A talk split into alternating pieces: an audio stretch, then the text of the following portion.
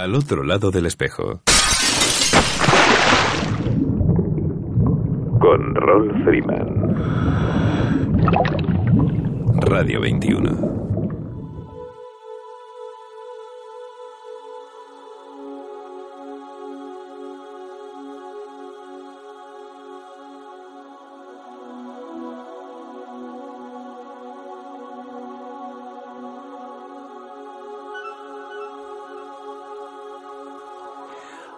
Hola amigos, saludos alados y bienvenidos a una nueva edición de Al otro lado del espejo.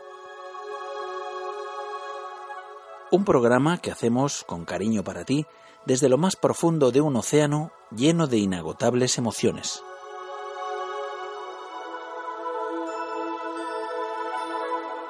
Emitiendo desde tu emisora favorita, Radio 21, a través de las ondas de la frecuencia modulada desde el 107.9, 107.8 y el 107.3. Y para el resto del mundo a través del streaming de nuestra web radio21.es.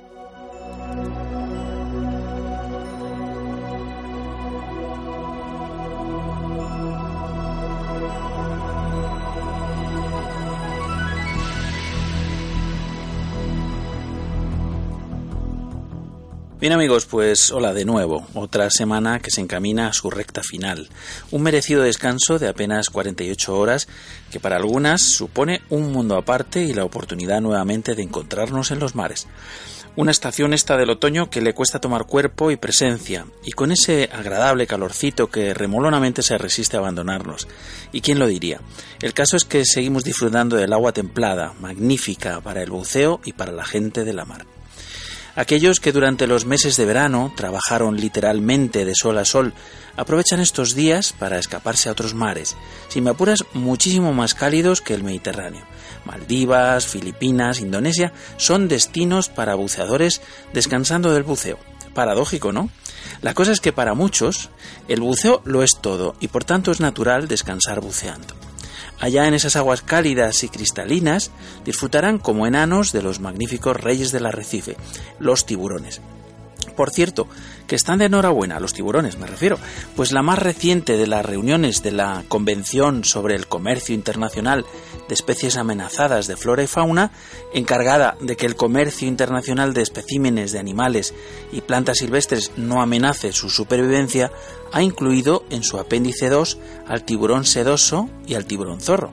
¿Esto qué significa? Pues que todas las especies incluidas en este apéndice no se encuentran necesariamente en peligro de extinción, pero cuyo comercio debe controlarse a fin de evitarse una utilización incompatible con su supervivencia. O lo que es lo mismo, que a partir de ahora su captura y venta en los mercados estará restringida, limitada o sencillamente prohibida. Algo que cumplirán probablemente algunos a regañadientes y nada los furtivos de siempre. Pero algo es algo, una pequeña esperanza para las especies. En fin, que no me quiero enredar más porque muchísimo mejor nos lo contarán en su momento los que de verdad llevan esta lucha en su día a día. De momento, nos alegramos por los tiburones, claro que sí. Apretaica, apretaica va la edición de este programa de hoy. Un montón de temas que nos gustaría compartir con todos vosotros, intentando, como siempre, daros la mayor cantidad de información posible sin aburrir, pero sin quedarnos con asuntos de interés en el tintero. Ahora habría que decir en el buffer o algo así. Bueno, me vais a perdonar el palabra, es una cuestión de actualización y tal. En fin, Pilarín. Comenzamos con el espacio que nos brinda Sumérgete desde Donosti, el Yo no sabía por su arenas. Seguiremos con una conexión a la redacción de la revista digital Acusub para charlar con su director, Joan Fon. Esta semana celebramos el Blue Drinks Madrid con el SS Cislegorm como tema estrella, una presentación de un magnífico trío de investigadoras, Esther Moreno, arqueóloga, y Elena Valtierra y Elena Ruiz, restauradoras.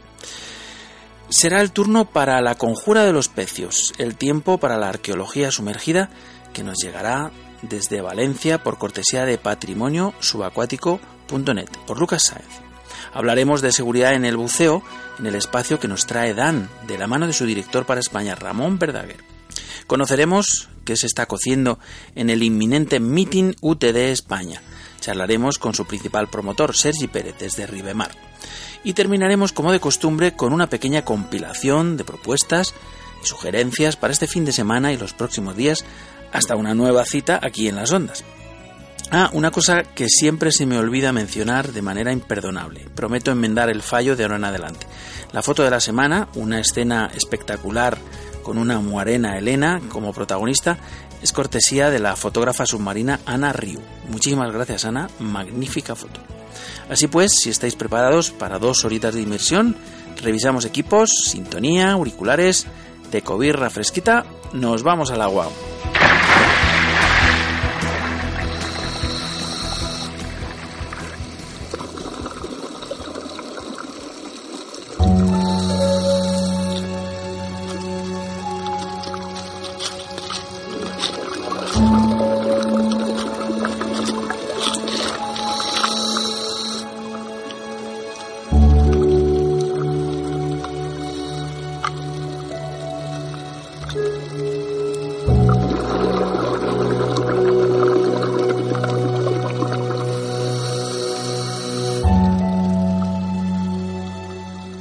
Chicos, aquí estamos de nuevo, en al otro lado del espejo, con la sección Yo no sabía, ese espacio donde os contamos historias relacionadas con el mundo del buceo que celebran su cumpleaños en los siguientes días al programa.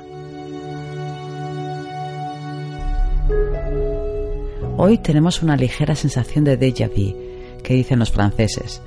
Ya sabéis, esa sensación de que parece que algo se está repitiendo, pero no lo tienes claro. Y es que la semana pasada os hablamos de dos pecios, uno del Mar Rojo y otro en Murcia. Y esta semana nos encontramos algo muy parecido, esas cosas que parecen casuales o igual no lo son tanto. Vamos al agua. Yo no sabía que, dos días después de hundir al Distelgorm, pecio del que hablamos la semana pasada, la aviación alemana seguía sin encontrar al Queen Mary que transportaba tropas en la zona del canal de Suez. En su camino encontraron otro barco. En este caso no era tan jugoso como el Distelgorm, simplemente transportaba carbón, pero también la atizaron, para no desaprovechar el viaje. Este barco era el Rosalind Moller. Llevaba más de 30 años navegando y mañana, sábado 8 de octubre, cumplirá 75 años en el agua. Lo curioso de este pecio es que estuvo desaparecido más de 50 años. La Marina Británica cometió un error a la hora de redactar un informe en el que detallaba haber recuperado al Rosalind Muller.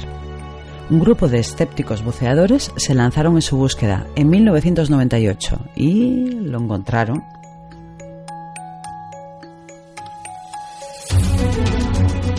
Es un pecio del rango técnico, aunque sus mástiles ascienden hasta 17 metros, la parte de la cubierta está a unos 35 y la profundidad máxima total son 50 metros. Está en posición de navegación y bastante bien conservado, posiblemente porque se tardó bastante en descubrir y porque está fuera del rango de la mayor parte de los buceadores que acuden al Mar Rojo.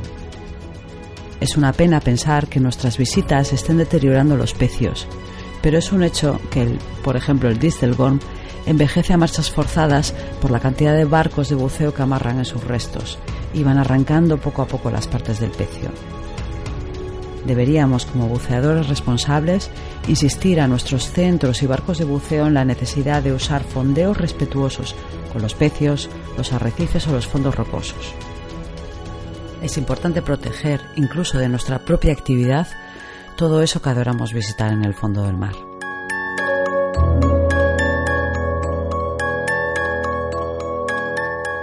Y volviendo a Rosalind Muller, por supuesto también está en nuestra lista de pecios a bucear en el viaje al Mar Rojo que vamos a hacer en noviembre con Rojo Day Safari.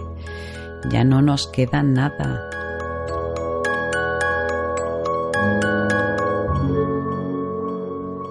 Y siguiendo con el déjà vu que hablábamos al principio, ahora vamos a volver a Cabo de Palos porque yo no sabía que el 13 de octubre de 1917 fue una de las jornadas más fatídicas en la historia de esta zona. Tres barcos fueron hundidos por un submarino alemán. SS Alavi, Vapor Doris y el SS Tordisa. Este último es uno de los pecios más apreciados del Mediterráneo. Más conocido como el carbonero, se encuentra en una cota entre 35 y 45 metros, Durante muchos años ha sido buceado con aire, pero cada vez es más habitual hacerlo con trimis, para poder disfrutarlo con mayor seguridad, más tiempo de fondo y menos narcosis. Algunos centros de buceo de la zona hacen bautizos de trimix a los buceadores recreativos. Acompañados por un instructor que planifica y supervisa toda la inmersión, realizan un buceo dentro del rango recreativo, es decir, sin paradas obligatorias de descompresión, pero respirando el Itrox 2525, un gas que permite estar mucho más lúcido a esta profundidad. Y es que en este pecio merece mucho la pena estar bien atento, porque la cantidad de vida que alberga es para disfrutarla de verdad. Por momentos hay que apartar a los bancos de peces para que te dejen ver el pecio. Tengo muy buenos recuerdos de las inversiones que he hecho en él, y me imagino que será también porque no las he hecho con aire. Bueno chicos, nos despedimos. La semana que viene cambiaremos de mares, porque si no, esta sección se dejará de llamar Yo no sabía y la rebautizaremos como el Día de la Marmota. Acordaros durante la semana de entrar en nuestra página de Facebook. Si eres más tuitero, también os puedes seguir en arroba sin punto. Ahí también colgamos fotos y vídeos de los Yo no sabía. Hasta la semana que viene.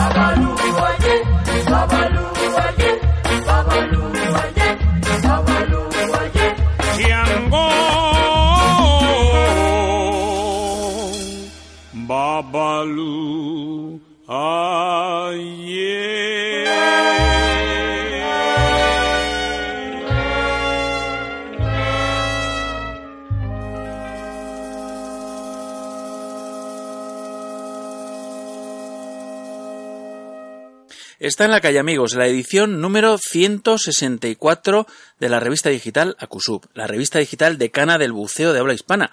Y como de costumbre nos gusta conectar directamente con su director para comentar los últimos y nutritivos contenidos. Buenas tardes, Joan Font. Buenas tardes y hay de nuevo en Acusub. Buenas tardes, buena tarde. Pues muy bien, recién salida la revista y ya preparando la próxima. Espectacular. Oye, Joan, ¿qué, qué, qué es lo que mm, tenéis en portada? Porque es un pez, pero es un pez eh, que está pillado ahí, es rarísimo. Yo no he visto nunca un pez así, ¿eh? Y bueno, parece ser un pez volador, ¿eh? ¿Ah, sí? Aunque a veces en, en las inmersiones nocturnas se suelen encontrar, sí, sí. Qué colorido y qué, y qué espectacular, la verdad, rarito, rarito, sí. Sí, sí, pero es, es una, una portada que la elegimos y creo que la hemos acertado. Hombre, ya lo creo, ya lo creo. La da foto, muchísimo colorido. la foto es impresionante, desde luego. Bueno, ¿y qué trae la, qué trae la revista? Pues mira, la revista, la, la edición 164, que por cierto, aprovecho pues a todos los fotógrafos que nos están escuchando y tal, pues que si quieren eh, colaborar con Acusub, pues tienen las puertas abiertas, ¿eh? Porque nos gusta de vez en cuando, pues, eh, en fin, presentar a grandes fotógrafos que tenemos en nuestro país y que a lo mejor están, son desconocidos por el gran público. En esta ocasión, pues le ha tocado el turno a un mallorquín, al amigo Juan Antonio Torres Balaguer, ¿eh? al que damos la bienvenida como nuevo colaborador de Acusub Revista. Y suyo es el artículo que presentamos en esta nueva edición y que está dedicado al buceo de Mallorca, en concreto en la isla Dragonera. Eh, las fotografías son muy bonitas y la verdad, mm, creo que por ser la primera vez que colabora con nosotros, eh, el amigo Juan Antonio se ha lucido. Qué bien. Tenemos ya eh, el artículo de Mónica Alonso, que es miembro del Consejo de Redacción de Acusub Revista, como los oyentes saben, y que ha incluido en esta edición un, un trabajo que estamos seguros que se va a convertir en, en una guía de consulta obligada, ¿no? En- especialmente pues cuando necesitemos o queramos saber algo más de dónde se bucea con, con, con mantas. Trabajo que recopila bastante información, una información muy detallada sobre estos simpáticos animales.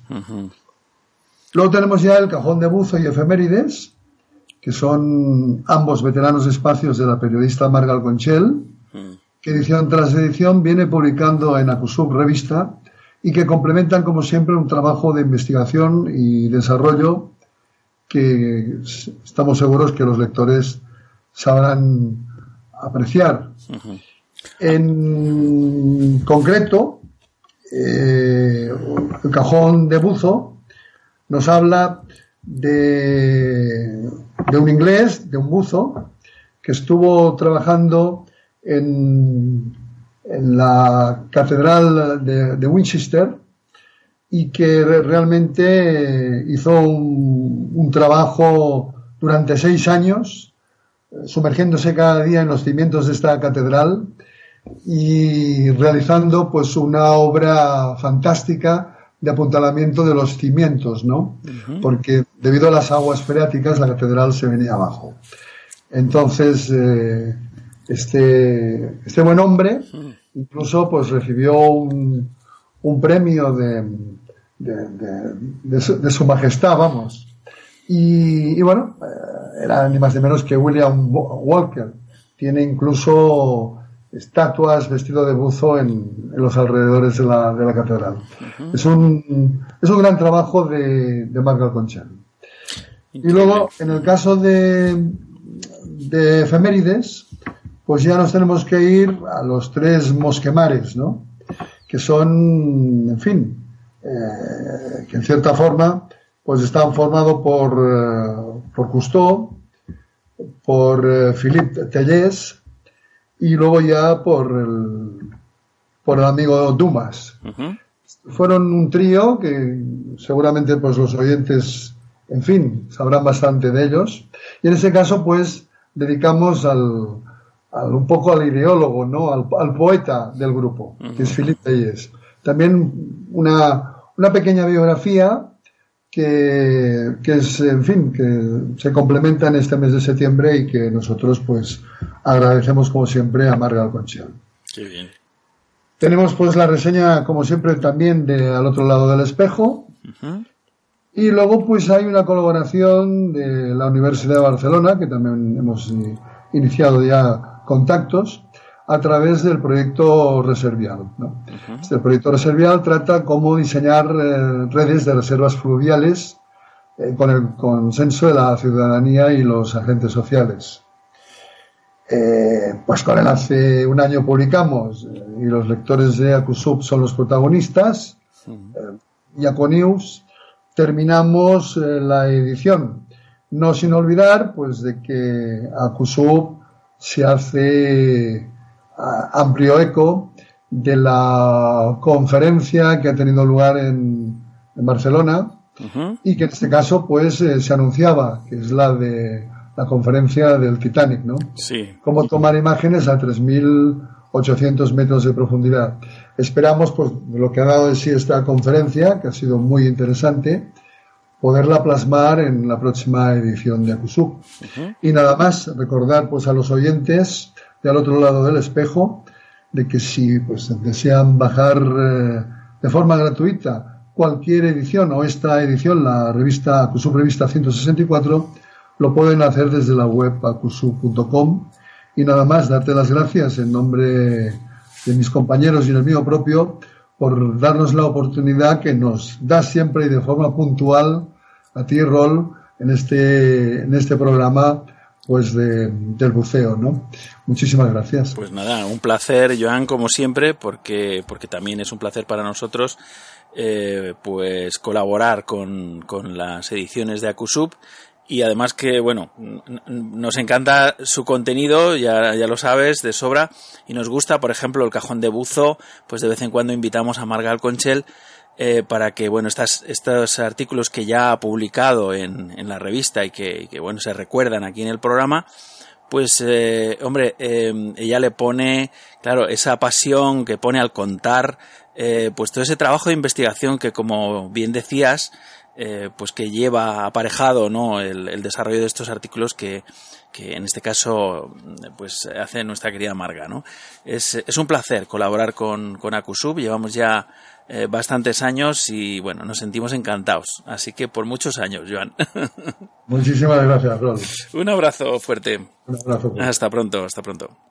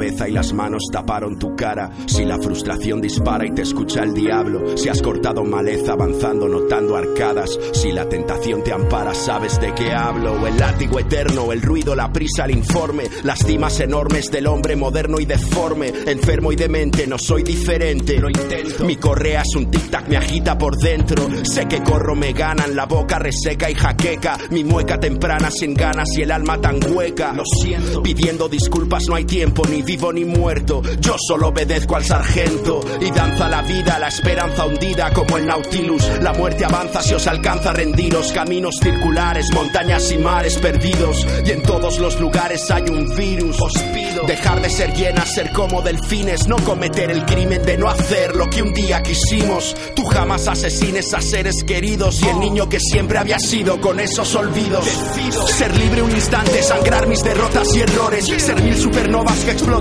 ver brotar mis flores, ser una gaviota en el mar, un sueño en su árbol. El tiempo se agota, por eso solo importa amarnos y así reanimar el silencio que otros dejaron. El mundo es de aquellos alumnos que nunca encajaron, que no esperaron dentro de un salón anclado al recuerdo, que no fueron siervos de un sueldo y se rebelaron. Si el cielo se nubla. No dejaré que mi propio miedo me descubra. Ahora quiero salir y vivir sin temor, sin humo. Empezar a correr a ese lugar que no es ninguno y ser libre. Y ser libre. Y ser libre.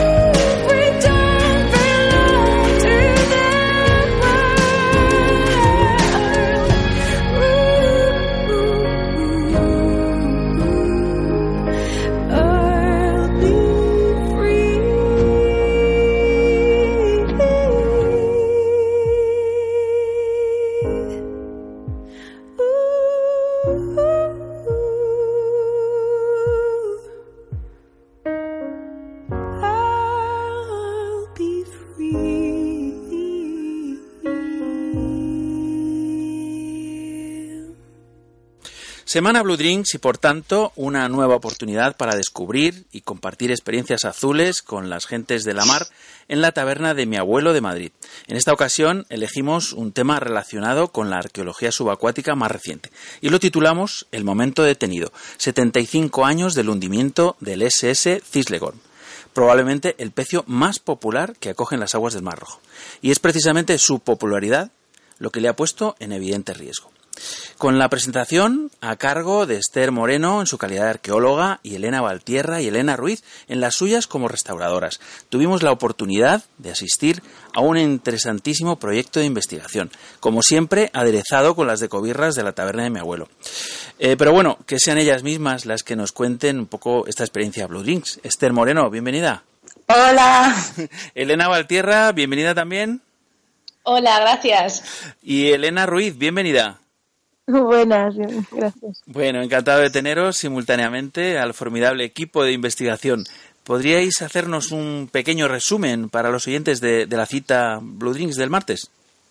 Eh, sí, sí, claro. Eh, la, la, charla que, que, dimos pues fue un poco en torno a un proyecto que, que, llevamos dándole vueltas durante un año y medio, dos años más o menos, que hemos presentado en algunos congresos y trata sobre un pecio, vamos, conocido por todos, el Ciselgón, de la Segunda Guerra Mundial.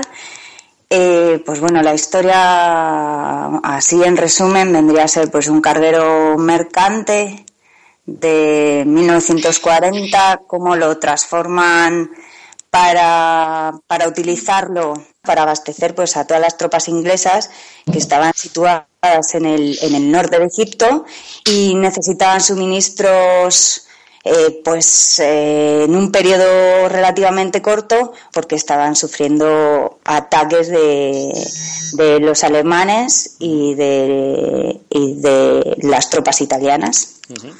En toda la, en toda la zona norte, digamos, cercano a la parte de Alejandría, para que todos nos, nos situemos un poquito.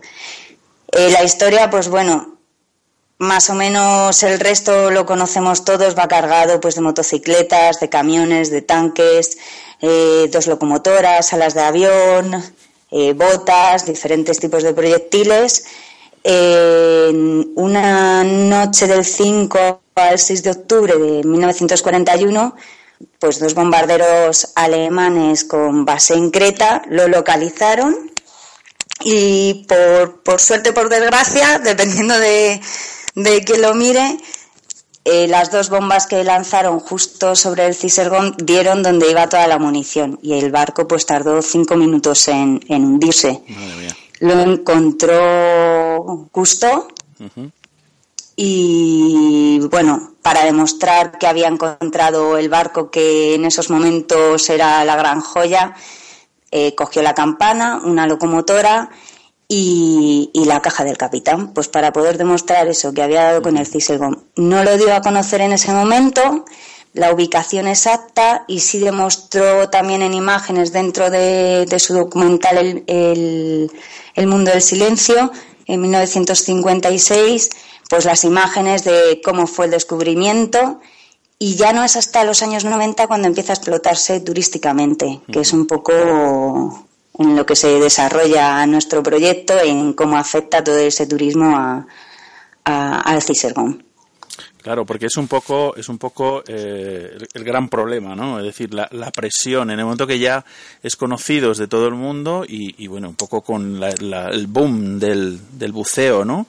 Claro, cada vez hay más, cada vez el, el número de buceadores va en aumento y, y, es un, en realidad es muy fácil llegar desde toda Europa, es una zona pues relativamente barata, además eh, la profundidad pues entre 15 y 30 metros se hace muy accesible y ese es el gran problema de, del pecio. Bueno, y, y, las Helenas, eh, las Helenas también estuvisteis eh, hablando un poco de, de, de, la situación de este pecio, ¿no? Es, a mí me, me parece increíble, ¿no? Cómo se puede investigar eh, en la distancia, ¿no? ¿Esto es complicado? Eh, sí, la, la, verdad es que eh, ha sido, la labor de investigación ha sido bastante compleja porque, como comentamos en la charla, sí que es cierto que las publicaciones, para nuestra sorpresa, de publicaciones así científicas en torno a Cicerón eh, son eh, casi nulas. Se han hecho pues muchas publicaciones desde el punto de vista de lo que es la inmersión y el atractivo que tiene, pero no tanto de lo que es eh, la conservación de, de, del pecio ni, ni, lo que es el acero naval, que fue la parte de la que habló la otra Elena, uh -huh. y lo, las, las, problemáticas que tiene una mala gestión turística en este caso, con la conservación de todo lo que es eh, el, el, el, conjunto, que, que es, es, muy atractivo, pero eh, por desgracia, si no lo empezamos a cuidar, eh, va a ser poco duradero. Claro. Mm. Oye, creo que andabais buscando un trozo de acero, de ese acero marino, para testar cuánto tiempo le puede quedar al pecio antes de colapsarse. Eh, sí, o sea, en realidad lo que... Sí, Elena, dime, sigue, sigue tú. No, quiero decir que, a ver, sí, mm, nos gustaría poder contar con, con probetas para poder, que es una de las partes del, del proyecto que tenemos nosotros, o sea, nosotras, eh, sería para, para poder hacer la investigación, para poder hacer la investigación activa, eh, pues ne necesitaríamos una serie de probetas de ese mismo precio, porque eh, porque cualquier acero no vale, es lo que lo que explicábamos el otro día, que, el, sí. que cada el acero es una cosa pues muy concreta y según el sitio donde se haya hecho y según las circunstancias que haya vivido, pues yo puedo hacerlo con acero de ahora, pero mmm, los resultados no me van a valer. Uh -huh. Pero también es verdad que tampoco es plan de coger mmm, de ir y coger un trozo de, de mmm, o sea, no se puede coger un trozo de acero por las buenas Yeah. No sé si me explico, que no sí. puedes ir ahí y coger un trozo y llevártelo y, o, o, que alguien que vaya a hacer su inmersión y que se encuentre un trozo y diga, pues mira, esto me lo llevo y luego lo investigo. Mm. Pues no se pueden hacer esas cosas. Que eso no hace falta pues hacer pues de manera oficial pues intentar hacer la investigación y pues con no sé Bueno, como, serían la- las vías las vías oficiales que serían Yo os comentaba, Pero- yo os comentaba allí, eh, in situ, cuando terminasteis un poco de, la, de esta presentación y nos pusimos un poco a hacer este, este intercambio así de, de- de, bueno, de comentarios y tal, ¿no? Y de impresiones, ¿no? Pues eh, el, el hecho de que, bueno, pues hay, hay una hay gente allí que está que está mm, alarmado, ¿no? Por este tema y se está movilizando y por tanto eh, pues eh, no, sería tan descabellado no poder acceder a, a un trozo de material para poder hacer análisis. No no me parece descabellado. Aparte que hay claro que es un pecio que está que está deteriorado y tiene muchos trozos no al ser al haber sido producto de una explosión pues hay muchas cosas que están eh, que están esparcidas no por, por, por la zona pero al fin y al cabo es el mismo acero. Sí sí como poder cogerse se puede coger. Si el problema es que eso es expolio entonces es, No, es lo no, mismo pero lo digo, lo digo, lo digo, lo digo por, por la vía oficial, es decir, eh, ah vale vale vale. conectando con la gente que está en marcha, que bueno, pues desde luego desde aquí, desde el programa de radio, estamos intentando charlar precisamente de este tema con ellos, porque sé que hay propuestas, hablasteis también de, de algunos sistemas diferentes para que los barcos se pudieran eh, se pudieran amarrar sin tener que hacerlo al pecio, ¿no? Que este es uno de los Sí. de los grandes problemas que tienen, ¿no? ¿A- ¿Alguna de vosotras habéis tenido la oportunidad de bucear en él, en el pecio este? Mm, Esther. Esther, Sí, de Esther que se ha, se ha caído otra vez. eh, que hemos perdido.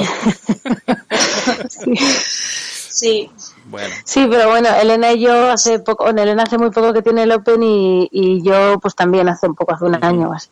bueno. Sí, la verdad es que o sea, la idea fue, Esther que sí que ha estado varias veces, eh, eh, nos comentó en su momento que, que, pues, que la- la- a raíz de hacer la, la inmersión eh, le, le preocupaba bastante la, la situación la situación en la que estaba, ¿no? Porque, como bien decías, eh, los barcos que dan acceso a los buceadores se amarran directamente al pecio, entre otras muchas eh, circunstancias particulares que tiene.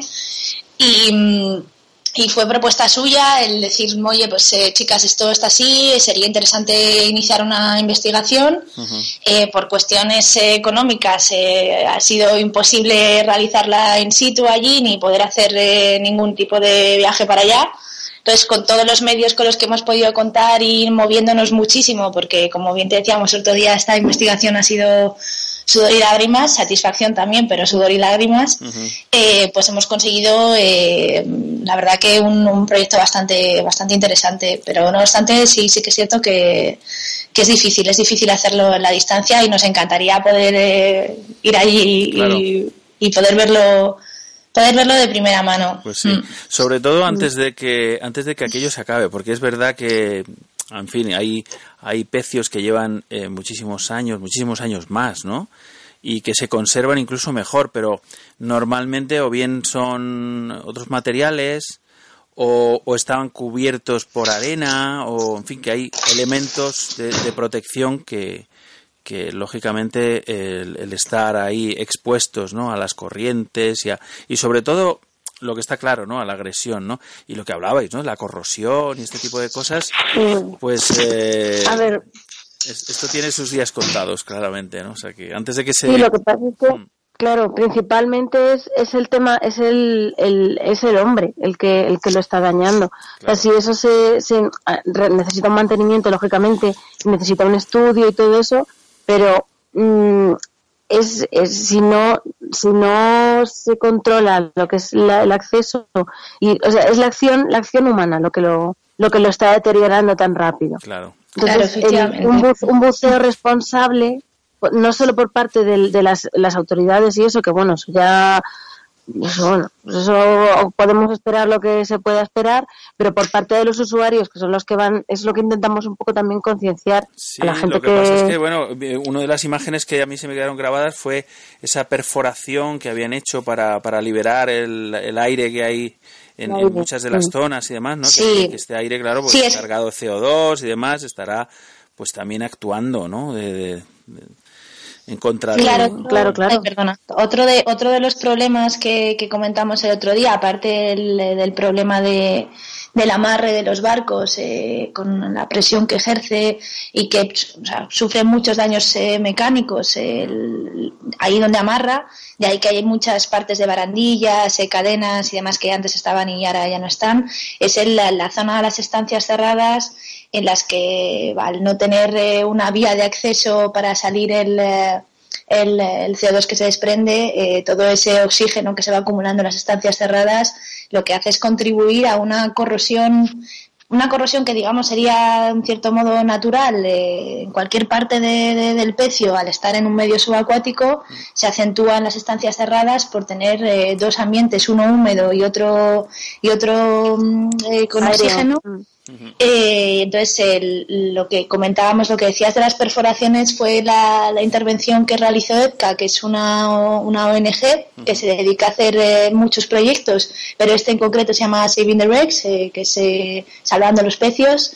Y lo que hicieron fue a unos agujeros de taladro para poder liberar todas esas bolsas de aire que lo que están haciendo es acelerar eh, de manera eh, increíble la corrosión, porque uno de los factores que influyen en la, en la corrosión, que son muchos, eh, por supuesto la presencia de oxígeno, eh, la humedad y las sales, o sea, y entonces en esas estancias tienen todo eh, el, el completo para que la corrosión se acelere de, de manera de manera de manera acelerada, eh, Claro, es- claro. valga la redundancia. No, la cuestión es que, bueno, pues hay pecios que desde luego solo se pueden ver por fuera, por ejemplo, o que el acceso es muy complicado o es muy peligroso y por tanto, pues yo creo que, eh, claro, pues sería accesible al, al, al buceo en general por su por su perímetro, ¿no? En principio, ¿no? Y, en to- y en todo caso, pues cómo cómo evitar, pues eh, mm, permitiendo únicamente que el acceso al interior del pecio sea con rebreathers, ¿no? Con sistemas de circuito cerrado en el cual no se libera no se libera nada de, de aire, ¿no? Claro. por ejemplo. Otra de las opciones La verdad. Tenemos a Esther, eh, que la hemos recuperado. Esther, queríamos conocer tus sensaciones, ¿no? Que eres eh, de las tres la única que ha, que ha podido bucear en este, en este sitio, ¿no? Eh, mis sensaciones, pues hombre, fue la primera vez que fui, lo que más me llamó la atención fue el, el modo de amarrar de, de todos los barcos al pecio. Eso fue, desde luego, lo que, lo que más me llamó la atención. Es verdad que el primer año eh, las estancias estás más pendiente de cualquier otra cosa que de, que de la degradación. Pero la siguiente vez que fui, que ya había pasado pues como un año y medio, eh, sí que noté mucha diferencia y mucha degradación de un año, un año y medio atrás a ese momento. Se notaba mucho, mucho, mucho. Y ahí ya sí que dentro de las estancias eh, pues empecé a fijarme mucho más en esas bolsas de aire que había acumulado, en cómo los suelos están llenos de, del óxido que se ha ido desprendiendo de los techos de las cubiertas. Claro. Llama mucho la atención. Luego, además, eh, pues el saqueo. El saqueo, ves como un año había, pues a lo mejor, volantes en los camiones y al año siguiente ves que esos volantes ya no están. Ya no están. Joder, qué fuerte. Qué fuerte. Bueno, pues eh, nada, vamos a ir, vamos a ir terminando. Yo eh, tengo que deciros que, que tengo que daros las gracias en nombre de todos los que acudimos regularmente a los encuentros Blue Drinks, porque eh, la verdad es un placer tener la oportunidad de conocer y escuchar pues tantísima información, pues todo, todo lo que se mueve y, y nos apasiona allá abajo, ¿no? Al otro lado del espejo, que es como nos gusta llamar a este programa, ¿no? Por mi parte también quiero daros las gracias, pues por vuestro tiempo y por venir al programa así unos minutillos eh, y compartirlo con la audiencia. Eh, a pesar de, de, luchar contra viento y marea, contra los elementos y sobre todo la electrónica, ¿no? Las comunicaciones. Así que nada, Esther Moreno, Elena Valtierra y Elena Ruiz, un abrazo enorme y, y, hasta siempre, que esta es vuestra casa también. Gracias, gracias a ti. Muchas gracias. Gracias a ti y nosotros encantadas de poder compartir todo esto con vosotros. Fenomenal. Bueno, pues nada, un beso. Al otro lado del espejo. Con Ron Freeman. Radio 21.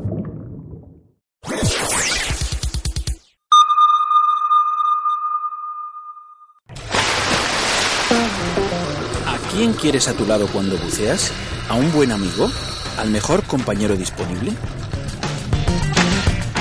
Hay alguien que puede ser ambas cosas. Dan Europe ha estado ayudando a los buceadores desde 1983, proporcionando asistencia médica de emergencia, planes de seguros específicos para buceadores y organizando actividades para promocionar la seguridad. A veces todos necesitamos a alguien que nos ayude o nos proteja. Cuando se trata de buceo, este alguien es Dan. Únete a nosotros en daneurope.org.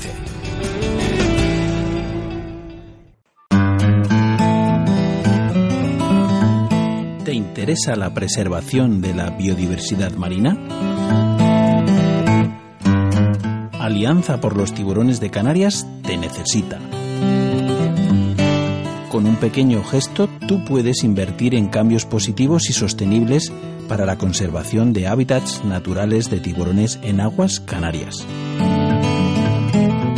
Si quieres colaborar con el proyecto de identificación de hábitats de tiburones ángel en aguas canarias, puedes adoptar tu angelote y asegurarte que con tu generosa donación estás contribuyendo para la identificación de hábitats del tiburón ángel y el seguimiento de largo plazo de sus poblaciones.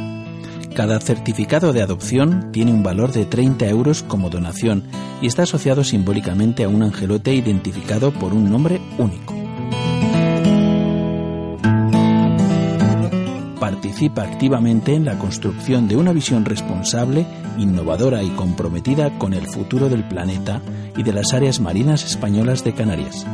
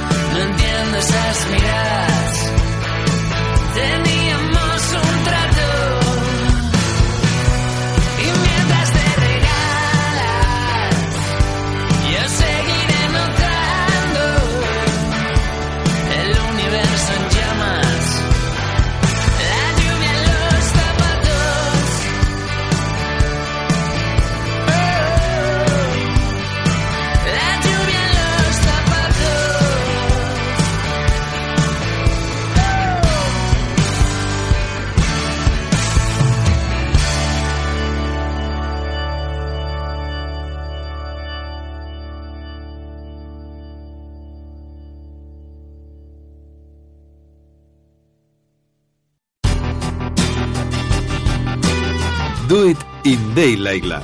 El laboratorio fotográfico profesional de referencia en toda España se llama Daylight Lab. Que tus límites solo sean tus sueños. Para hacerlos realidad en copias de la máxima calidad y durabilidad, según las certificaciones Digigraphy by Epson, hasta el montaje y presentación más exigente. Siempre en las mejores y profesionales manos. Daylight Lab, el laboratorio fotográfico profesional. Estamos en Madrid, en Prudencio Álvaro 41, Metro Pueblo Nuevo, o en el 91 367 0191, o también en info arroba daylightlab.com.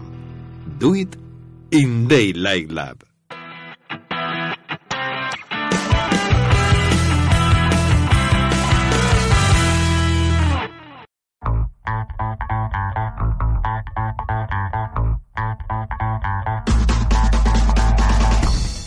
¿Quieres ser el primero en descargarte la revista digital de Cana del Buceo? Suscríbete a Acusub. Envíanos tus datos al correo acusub.acusub.net y podrás recibir cada mes completamente gratis la revista digital con mayor proyección internacional de habla hispana. Acusub. Amarás el buceo. ¿Te gusta la aventura? ¿Sientes emoción cuando descubres algo nuevo? Entonces un curso de cuevas es para ti. La cueva del agua, el pozo azul, la cueva del Morait serán los escenarios de lujo de tus aventuras y además mejorarás como buceador. Lo puedes lograr con un experto side mount y full cave instructor, Oscar L. García. Contrata tu curso en darksidemount.com. ¿Te gusta la aventura? darksidemount.com. Bienvenido al lado oscuro.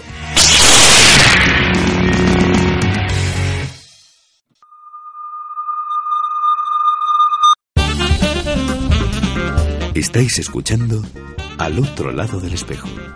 Una ola de sensaciones y espuma salpicándote al oído.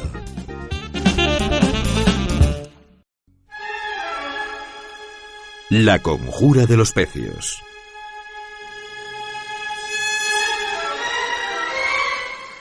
Hola, buenas tardes, Rol. Buenas tardes a todos. ¿Cómo estáis? Una semana más con vosotros y una semana y una semana bien cargada que traemos. Como la semana pasada tuvimos la entrevista, eh, se nos han acumulado algunas noticias que no queríamos dejar pasar.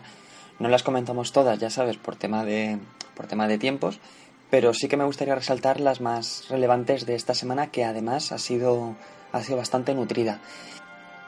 Vamos a empezar, con tu permiso, por la parte de internacional, por así decirlo, porque traemos dos noticias que consideramos relevantes en, el panorama arqueológico subacuático de, otros países. Y vamos a irnos primero a, al pecio de Antiquitera, que bueno, ya hemos hablado alguna vez de él y es un pecio bastante conocido por el tema de, del mecanismo aquel que se encontró, que resultó ser un, un calendario astronómico muy, muy, muy elaborado para, para la época. Y bueno, ahora ha vuelto a ser noticia, sale a la palestra de nuevo por el tema de que se han encontrado restos humanos, bastante bien conservados, por cierto, dentro de, dentro de los restos arqueológicos. La noticia saltó el 19 de septiembre, o por lo menos nos llegó a nosotros por esas fechas, y hemos estado leyendo un poco y hemos visto cómo funcionaba y la relevancia está no solo en que han aparecido restos humanos, porque hay otros yacimientos por el Mediterráneo que sí que cuentan con esta peculiaridad, lo que pasa es que aquí se ha encontrado eh, parte de un cráneo en el que hay una muy buena calidad de, material genético sobre el que poder sobre el que poder realizar estudios ahora y conocer exactamente de, de cómo sería el mapa genético de la época. Bueno, aparte la, la, la, visión bonita es que podría ser del astrónomo que llevaba el reloj de antiquitera y tal. Pero bueno, eso ya es literatura. Vamos a ir viendo a ver qué, qué, nos aporta. Pues no sé si podremos ver detalles sobre la alimentación, podremos saber algo más sobre el sexo, podremos ver, bueno, no sé, vamos a ver qué, qué datos nos aportan, estaremos atentos y estoy seguro que nos irán llegando datos de, cualquier cosita que se vaya haciendo en este, en este pecio que se está convirtiendo en uno de los más famosos de, de la historia arqueológica subacuática. Seguimos en, en otros países. Nos vamos a ir en este caso hasta Qatar, que como bien sabemos es un país al oeste de Asia y que ocupa la pequeña península con el mismo nombre de Qatar, eh, que forma parte de la península arábiga. Pues bien, Qatar ahora mismo tiene un proyecto que nos interesa a nosotros en, en particular, porque es un futuro de museo arqueológico subacuático y que bueno, que como todo lo que se hace en esta zona del globo, siempre tiende a ser lo más alto, lo más grande, lo más lleno, lo más, lo más, lo más. Y en este caso serían unos eh, 3,5 millones de metros cuadrados, de los cuales 500.000 metros cuadrados serían de exposición. A mí las cifras se me escapan, la verdad, no te voy a mentir. Cuando pienso en volúmenes y, y este tipo de, de cifras, la verdad es que me cuesta un poco y tengo que pensar en pequeñito y multiplicar. Es mucho, es mucho. Lo que me ha llamado más la atención, bueno, claro, como es un, como es un futuro museo no tenemos unas fotos, sino que tenemos ahora mismo el, el proyecto que, que se va a desarrollar y bueno, lo, lo va a hacer una empresa de, de arquitectura europea pero lo que me gustaría destacar es que el museo contempla la idea de tener dentro una, una laguna artificial o un estanque, no, no sé muy bien qué, cómo lo quieren plantear, en el que eh, se podrá navegar sobre él por lo que se puede ver en las maquetas, pero lo importante es que además tendrá una profundidad suficiente para tener unas reproducciones de pecios artificiales que puedan, que puedan servir para que se bucee en ellos, pero que además a modo de, del oceanográfica, a modo de, de lo que conocemos ahora mismo en Barcelona, ya que en Valencia y en otras ciudades, estos pasillos, cúpulas acristalados en los que uno no ve la, la pecera desde fuera, sino que la ve desde dentro, pues bien, se pretende hacer esto, que pueda ser visitable la, la zona de un yacimiento, de una reconstrucción de un yacimiento desde fuera. Le quieren dar esa, esa capacidad de, de visita, con lo que esperan tener un, una gran acogida entre el público. La idea museográfica es que no solamente sea un museo arqueológico, sino que además tenga oceanografía, tenga biología marina, que cuente también con, con tradición de, de, la pesca y el arte, y además quieren también tener un apartado de cine o literatura que esté todo, que esté todo vinculado con, con la temática marina. El proyecto es muy, muy ambicioso y bueno, lo que te decía, la, el lago central contará con 40 metros de profundidad y ahí pretenden que hayan submarinos, buques militares, veleros, bueno, una, una gran cantidad de, de, de, vestigios humanos, en este caso reconstruidos, pero además también que haya, que haya buena fauna, ¿no? dándole a todo esto un, un ambiente atractivo y tratando de parecer lo más, lo más realista, si, si cabe, posible. Y bueno, pues vista esta visión un poco más global, nos venimos para casa y como comentamos hace unas semanas, se ha llevado a cabo la segunda, la segunda campaña de exploración a, la fragata Nuestra Señora de las Mercedes. Pues volvieron hace, hace unos días, ya están en Cartagena de nuevo, en el Museo Arqueológico Subacuático Nacional. Y lo importante o el dato relevante que la prensa, que la prensa ha querido resaltar ha sido el tema de las profundidades. Esto lo hemos comentado alguna vez, que en prensa siempre se habla de tesoros, siempre se habla del Titanic, del más grande, del más hondo, y en este caso, pues bueno, no, no es una excepción. Y el titular reza, la exploración de la Mercedes pulveriza el récord de profundidad. Bueno, ahora mismo la verdad es que sí que es uno de los, de los puntos donde se ha realizado arqueología subacuática más profundos.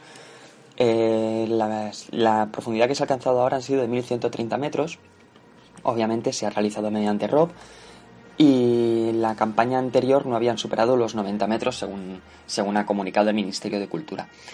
Pero lo que nos interesa a nosotros como, como arqueólogos es la, la, intencionalidad de la misión, que no es otra que la de mapear todos los, todos los restos que hay en el fondo, poderlos posicionar y referenciarlos entre ellos para saber más o menos qué es, qué es lo que hay y cómo está. Se ha estado trabajando mucho con el archivo de Indias para poder ver eh, si lo que se encuentra aparecía reflejado o no y también con esa intención de, de, poder identificar cada una de las piezas. Bueno, es una, es una faena ingente la que les queda y esperamos ver publicaciones pronto en el que bueno, podamos ver cómo, cuál es el estado de las piezas y que sobre todo qué es lo que se pretende hacer con ellas. Estoy segura que desde el Arqua nos irán informando mm, regularmente de lo que tengan previsto, así que nosotros nos haremos eco y, y os lo haremos llegar. Pues la siguiente noticia que traemos, eh, nos tenemos que ir hasta Andalucía, en concreto hasta la Bahía de Cádiz, en el que hemos podido conocer lo que es un, una situación práctica de la arqueología subacuática en, en los tiempos actuales. En este caso, en la Bahía de Cádiz se pretendía hacer unas obras de ampliación del puerto Y claro, la zona es susceptible de que hayan restos arqueológicos subacuáticos, por lo que se ha tenido que hacer unas labores previas de prospección, investigación y a ver qué, qué había y si, y en caso de que la obra se desarrolle, si podría afectar o no restos arqueológicos. Pues bien, lo importante es que se han localizado tres navíos, pero el tercero ha sido recomendable que no se extrajera o no se moviera.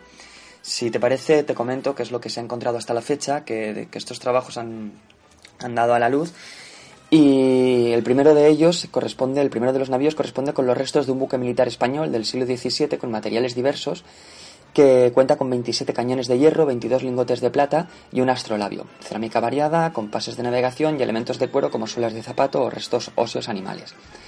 Este pecio tuvo que ser trasladado de su posición original, dado que la obra de infraestructura podría afectar al, al buque, por lo que la autoridad portuaria de la Bahía de Cádiz eh, puso en marcha en su día eh, por primera vez en España un proyecto de traslado con el que se garantiza la protección sobre, sobre este pecio. El segundo buque descubierto consiste en un, en un buque mercante del siglo XVI y podría estar dedicado a la redistribución de productos. Entre los materiales arqueológicos destacan siete cañones de bronce fabricados en Génova, un cañón de hierro, anclas, botijas, algunas de ellas incluso todavía están cerradas, conteniendo en su interior aceitunas en salmuera. También tenía cajas de madera, con frutos, barriles, eh, bueno, todo lo que podría ser el, la, la carga habitual.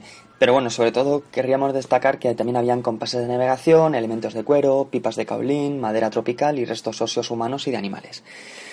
Pues bueno, vamos a ver qué sucede, qué decisión toma la autoridad portuaria sobre este tercer pecio, que por lo visto no, no es recomendable que, que se extraiga.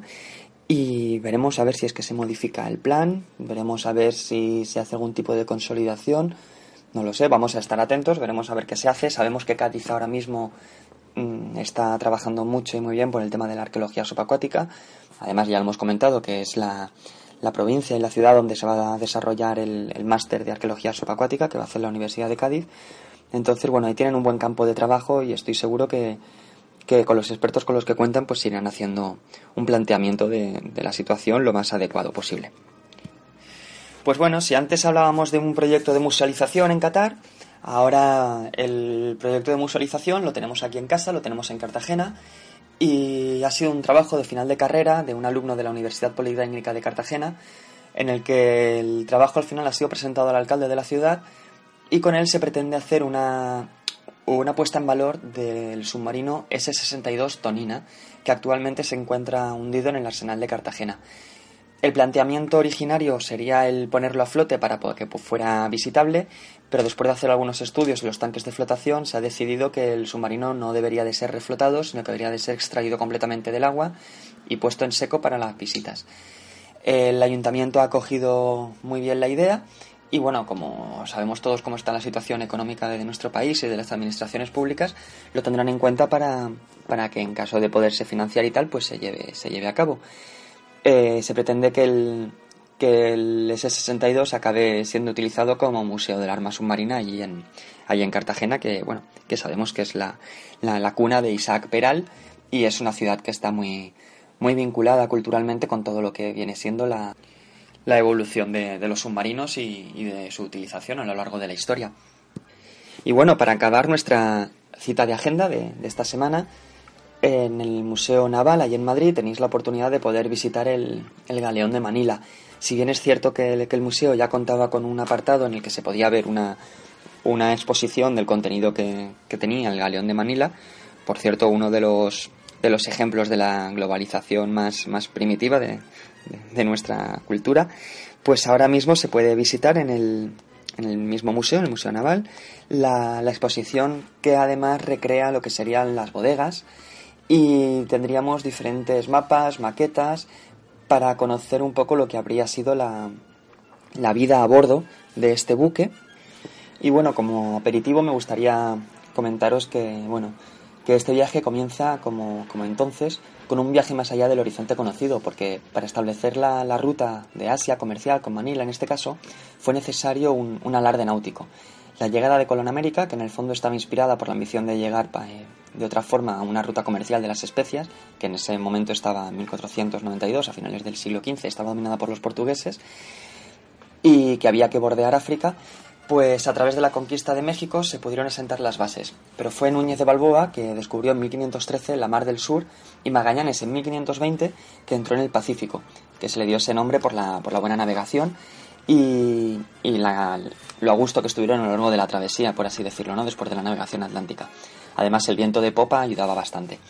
Por supuesto, el Cano también terminó la primera vuelta al mundo, llegando, como sabemos, a Sanlúcar de Barrameda con 18 hombres que venían destrozados, los pobres, y con estas con estas incursiones, con estas expediciones españolas, pues bueno, se abrió, se abrió la, la primera globalización. Eh, los mismos vientos que permitían atravesar el océano, los vientos de popa de los que hablábamos, hacían casi, casi, casi imposible la, vuelta a casa por la misma ruta. Fue Andrés de Urdaneta, un, un sagaz agustino con un talento descomunal para la navegación, quien descubrió en 1565 el tornaviaje, navegando desde Manila hacia el nordeste hasta la latitud 30 grados norte, donde los vientos impulsaban las naves hasta Acapulco. De esa forma se podría hacer la vuelta y llegar sano y salvo hasta casa. Pues bien, todo esto es lo que, mucho más detallado, es lo que nos muestran ahora mismo en el Museo Naval. Y ya sabes, para todo aquel que tenga oportunidad de estar dando un paseo por el centro de Madrid y le apetezca acercarse, ahí, ahí lo tenéis. Y bueno, Rol, compañeros, esta ha sido la, la vista de la semana. Ha sido un poco rápido porque teníamos muchas cosas. Parece que la vuelta del curso nos va trayendo también muchas noticias y muchos, muchos ecos de las profundidades. Así que bueno, y nosotros estaremos encantados de compartirlo con vosotros.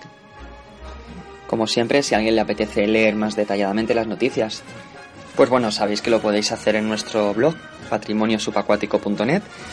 Y nada, una, una semana más con vosotros, un gustazo y nos vemos la semana que viene. Un abrazo a todos.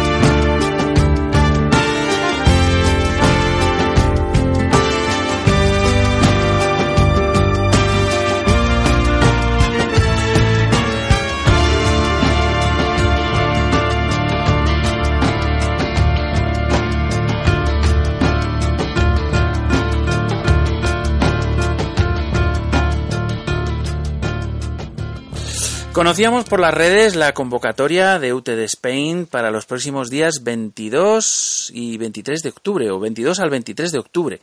Podíamos haberlo incluido directamente en nuestra agenda de actividades, pero nos interesaba muchísimo más conocer de primera mano todos los entresijos del evento, el Meeting UTD Spain, y quién mejor que su principal promotor, Sergi Pérez. Buenas tardes, Sergi. Bienvenido de nuevo al otro lado. Muy buenas tardes, Ron. Muy buenas tardes. ¿Cómo estáis?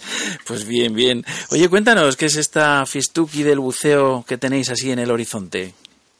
Pues bueno, llevamos ya varios años reuniéndonos siempre la gente que estamos buceando técnico y, y, y, por supuesto que buceamos en, nuestra, en un estilo muy particular que es el de UTD.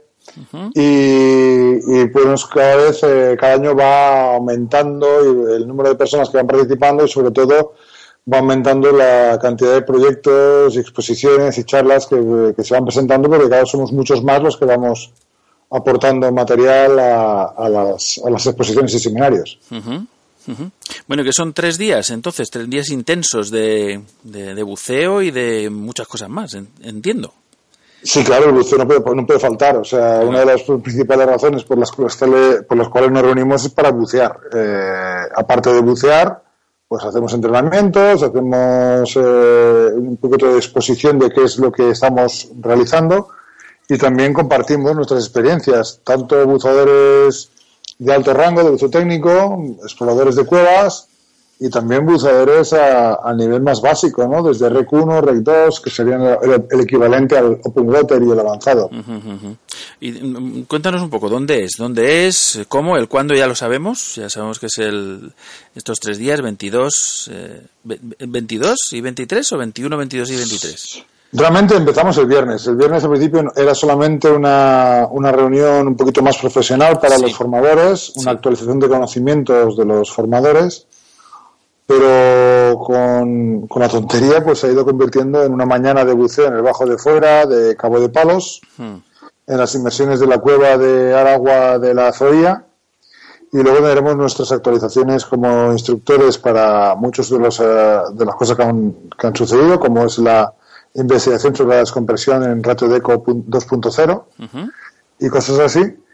Y por supuesto ya la recepción de mucha otra gente que llega para el fin de semana solo y, y, empezamos a bucear el sábado, comemos, charlas, cena, baile, fiesta. Bueno, bueno, bueno. Y más. Impresionante. Oye, ¿y dónde, dónde lo hacéis? ¿En, ¿Dónde lo hacéis? Esto será en Murcia, sí, será Murcia, en los centros que, que yo regento allí en... ¿En las, dos, en, ¿En las dos localizaciones que tenéis? Sí, los que quieren hacer buceo técnico profundo, como serían buceo en pecios, pues tenemos Cabo de Palos, uh -huh. ¿no? Río Mar Cabo de Palos. Uh -huh pero que gente que quiere hacer buceo más eh, tranquilo y recreativo en las paredes de Cabo Tiñoso, en la nueva reserva marina, uh -huh. Y un poquito de bajo techo en las cuevas de Cueva del Agua o la 712, uh -huh. pues será en la Zoía, que es donde centramos más la actividad, porque además en la Zoía, como conoces, es un entorno muy tranquilo, sin corrientes, con muy buen clima, y que tenemos la terraza de Río Mar, donde tenemos la, una oportunidad fantástica para comer. Hincharnos a beber y a, y a, bailar, que tenemos concierto, hemos traído grupo cubano para, para, hacer un poquito de salsa. Qué bueno, qué bueno. La verdad es que pinta, pinta muy bien. Y, y, algunas charlas también me ha parecido me ha parecido leer un poco en vuestro programa, ¿no? Con gente conocida del mundillo e incluso algunos buenos amigos de este programa y colaboradores de este programa, como, como es Su Arenas, por ejemplo, y Mosan. Sí, señor. Eh, la idea sobre todo es que compartamos experiencias. Y experiencias se comparten debajo del agua, donde eh, exalumnos de nivel avanzado van a hacer de hermano mayor a, gente que se está introduciendo en este tipo de buceo DIR y, por las mañanas. Y por otro lado, por las tardes vamos a tener varias charlas, varias charlas de las expediciones y de las cosas interesantes que se han hecho, tanto por parte de, de SUC, que conoces, sobre los precios del Cantábrico, de Suimosa. Sí. También tenemos una charla de, las expediciones que se han hecho por parte del MTD, que es el grupo de exploración de Mediterranean Divers de, de, Fran, que se han hecho, pues ha estado buceando todo este verano en los precios profundos de Sardeña, han estado haciendo el Messerschmitt de Norte de Sardeña, un avión de la Segunda Guerra Mundial del ejército nazi. Eh, han estado haciendo también eh, los pecios de Croacia, las cuevas del Lot, el Given, que es el petrolero, superpetrolero hundido en Italia. Mm. Eso se va, a exponer. Vamos a hablar también Jeff Seckendorf de Estados Unidos, que viene expresamente, eh, viene de San Diego. Y yo sobre la, la South China Caspian Project, que es el proyecto de exploración y de mapeo y topografía y formación de, cuevas en, el sur de China, que se ha iniciado este año y que ha sido una experiencia muy, muy, muy bonita, en mm. una cultura muy diferente. Y, como no, también pues otras charlas relacionadas al buceo, como son las eh, que va a impartir Daniel Shelby sobre el Reader pasivo semicerrado, y la que yo espero mucho, mucho, porque tengo muchas ganas de asistir y aparte participar, en, o sea, participar como oyente, es lo que va a impartir Andrea Capa y Simone Nicolini, que vienen de la Toscana, de, Italia, a charlar sobre el estudio científico que avala la red DECO y que ha estado mejorando y, modificando los perfiles de ascenso de, descompresión eh, avanzada, pero también de descompresión recreativa, ¿no? de, mínima DECO. Qué bien. Pues la verdad es que suena, suena fenomenal. Eh, mm, eh Sergi, ¿quién, ¿quiénes participan? ¿Quiénes pueden participar? Vamos, ¿y cómo? Se participa? Es decir, hay que inscribirse, hay que escribirte a ti. ¿Cómo, cómo hay que hacer esto?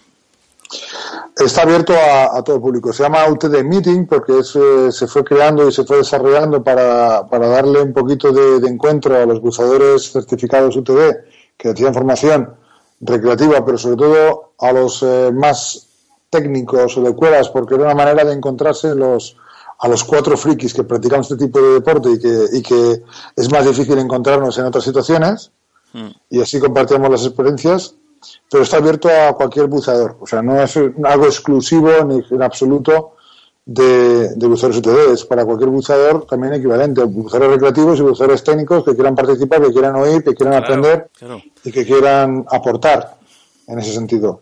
Y después también contamos, pues, con, por supuesto, con la participación de este año de, de gente de, fuera de nuestras fronteras. Mm. El año pasado ya vino Andrew, vino, vino gente de fuera, pero cada vez es mayor. Ahora mismo este año vamos a tener 20 italianos que, de UTD Italia que vienen expresamente al meeting y también a exponer sus trabajos y a disfrutar y a compartir con la gente de aquí. Viene gente de Estados Unidos, viene también excelente Ben y gente del norte de Europa, de, Dinamarca, quizás de Finlandia. Y bueno, al final pues es una, una concentración de gente que amamos todos lo, lo mismo, ¿no? Que es bucear y, y las experiencias que, vamos teniendo en las diferentes especialidades del buceo. Claro, eh, yo precisamente este verano eh, preguntaba y comentaba, sobre todo a la gente así que, que pues hace, que hace este tipo de buceo que tú que tú comentas, no, un poco más un poco más complejo, no, un poco más que requiere más más preparación, más equipación, más planificación, etcétera, no. Em, yo pensaba, digo, bueno, eh, ¿para cuándo en España un, un, algo parecido a un tech camp, ¿no? Como estos que se hacen en, en Gran Bretaña, ¿no? Eh, esto me suena casi casi parecido, ¿no? Eh, ¿no? ¿no? tiene la misma finalidad, ¿no? Pero sí desde el punto de vista de, ser también un poco escaparate para pues para la gente que pueda descubrirlo, ¿no? Porque la gente que empieza buceando recreativo, pues quién sabe, ¿no? puede puede apasionarse también, ¿no? Como, como sucedería a vosotros en, en su día, claro, supongo. Sí, todos, todos empezamos por, un, por una, una, pasión y por una imagen de, o una referencia de alguien, ¿no? Haciendo algo que, que, era, que era diferente o que era espectacular. Eh, de hecho, el de Meeting nace como, como un tech camp, nace como para, para poner a la gente en, en común, pero no lo es ni lo va a ser, porque porque entendemos que este tipo de buceo no es exclusivo del buceo técnico. El buceo técnico, digamos, que quizás es la Fórmula 1 donde se prueban, se desarrollan y se mejoran ciertas técnicas, pero que eso son técnicas que son perfectamente útiles para el buceo recreativo. Por tanto, el, el de Meeting es, una, es un encuentro de buceadores, sin más. Obviamente vamos a tener una serie de buceadores técnicos que nos están eh, enseñando cosas y, digamos escenarios únicos como son los peces de Cantábrico o, las cuevas de China que, que, no están al alcance de cualquier buceador recreativo y que son muy difíciles de, de ver y que pues estos buceadores técnicos nos, digamos nos los ponen en, en bandeja pero el objetivo principal es compartir experiencias de buceo y eso en ese sentido eh, no puede ser un tech camp porque eh, incluimos de manera muy directa y tiene un protagonismo muy importante el buceo recreativo de pie, el que bucea todos los días, el que le disfruta, disfruta viendo pececitos a, a 12 metros quizás, pero haciendo las fotos, utilizando las técnicas que nos pueden aportar buceadores técnicos de flotabilidad, de aleteo, de, estabilidad, para que nuestras fotos salgan mejores y sean además de una manera sostenible, ¿no? Que no, que no levantemos sedimento, que no, no nos fastidiemos la foto levantando partículas de suspensión. Bueno, mejorando en el, en el buceo cada vez, cada vez, claro, esto está claro, ¿no? Eh, Seri, ¿cómo, ¿cómo se inscribe la gente? ¿Cómo hacen para sumarse a, esta, a este meeting? Por desgracia, las plazas son limitadas, porque ah. los, los, barcos son limitados, los, las plazas son limitadas, y este año lo que hemos hecho ha sido innovar un poquito y hemos hecho una inscripción online en el, en el, en el blog de, de ribamar.com donde puedes entrar y verás eh, la entrada de, del 21-23 de octubre de Tech Meeting 2016 y allí hay un formulario que puedes rellenar con tu nombre y las cosas que estás interesado o interesada y entonces eh, eso lo recibimos y empezamos a recolocar los cuadrantes para que puedas participar en aquellos intereses que sean más importantes.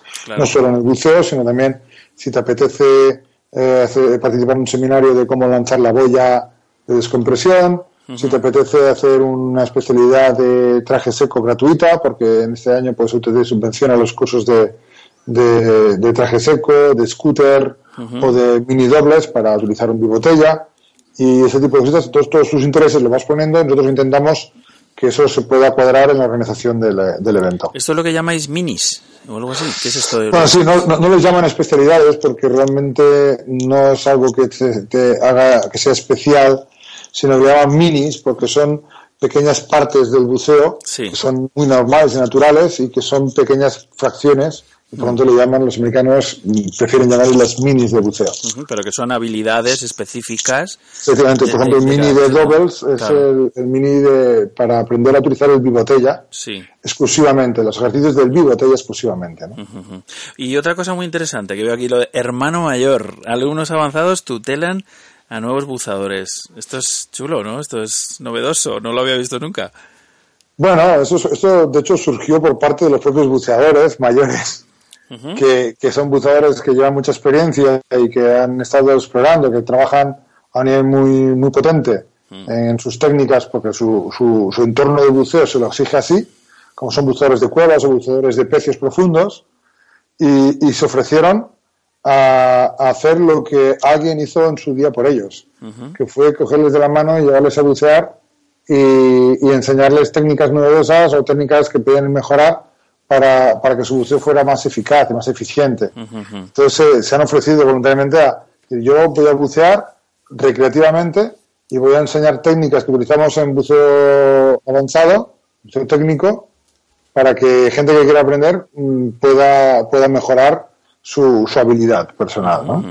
me parece fantástico porque me recuerda mucho cuando mi padre en los viejos clubes de los años 70 eh, y 80, mm. pues eh, cogían a los nuevos buceadores y se los llevaban a bucear casi de la mano y les iban introduciendo poco a poco, ¿no? Algo que quizás hoy se ha ido diluyendo, ¿no? Y es una, es una manera de, retomar ese, ese punto cariñoso del buceo. Pues sí, pues la verdad es que me parece una idea fantástica.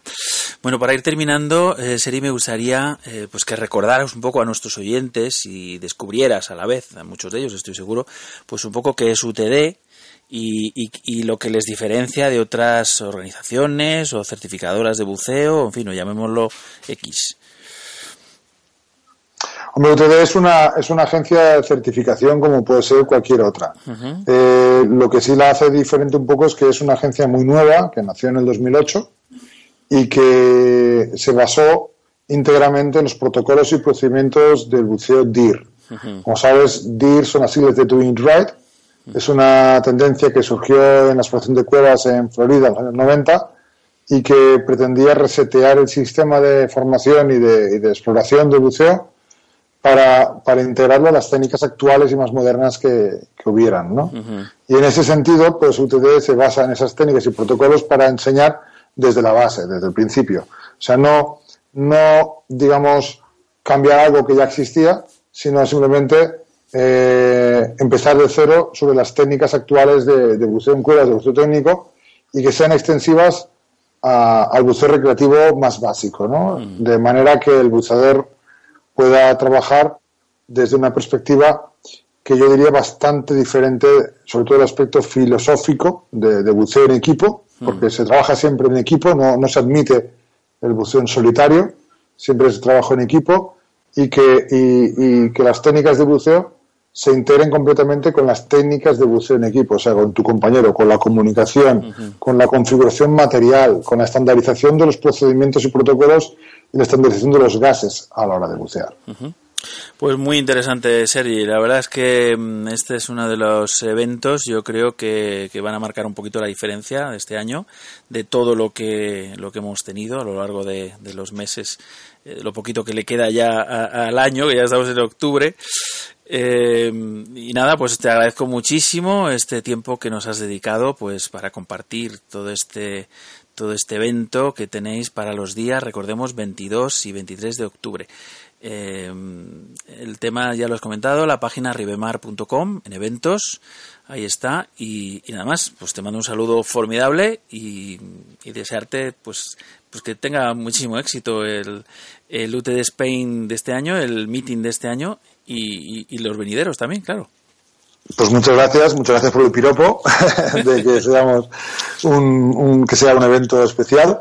Y, y, lo importante es que nos vamos a pasar muy bien y que vamos a encontrarnos los viejos amigos y los nuevos amigos todos en, eh, bajo el agua, que es lo importante. Eso es lo más importante, divertirse buceando. Un abrazo, Sergi. Muchas gracias. Hasta Un abrazo. Pronto. Hasta luego.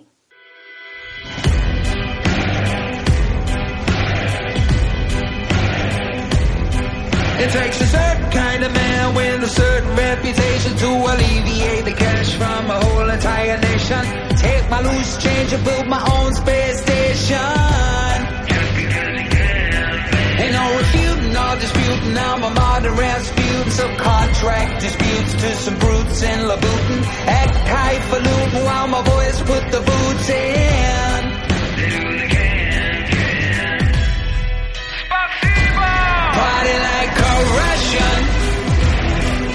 Of discussion. Dance like you got concussion. Oh, put a doll inside a doll.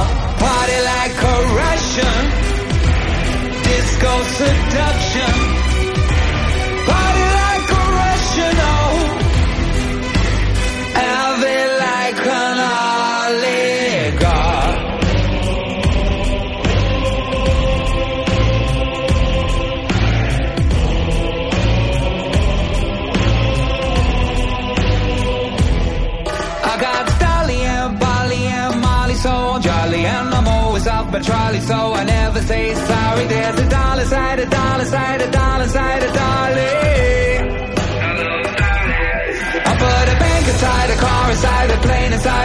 Takes half the Western world just to keep my ship afloat. And I never ever smile unless there's something to promote. I just won't emote. Party like a Russian. End of discussion. Dance like you got concussion. Oh, we got soul and we got gold. Party like a Russian goes seduction.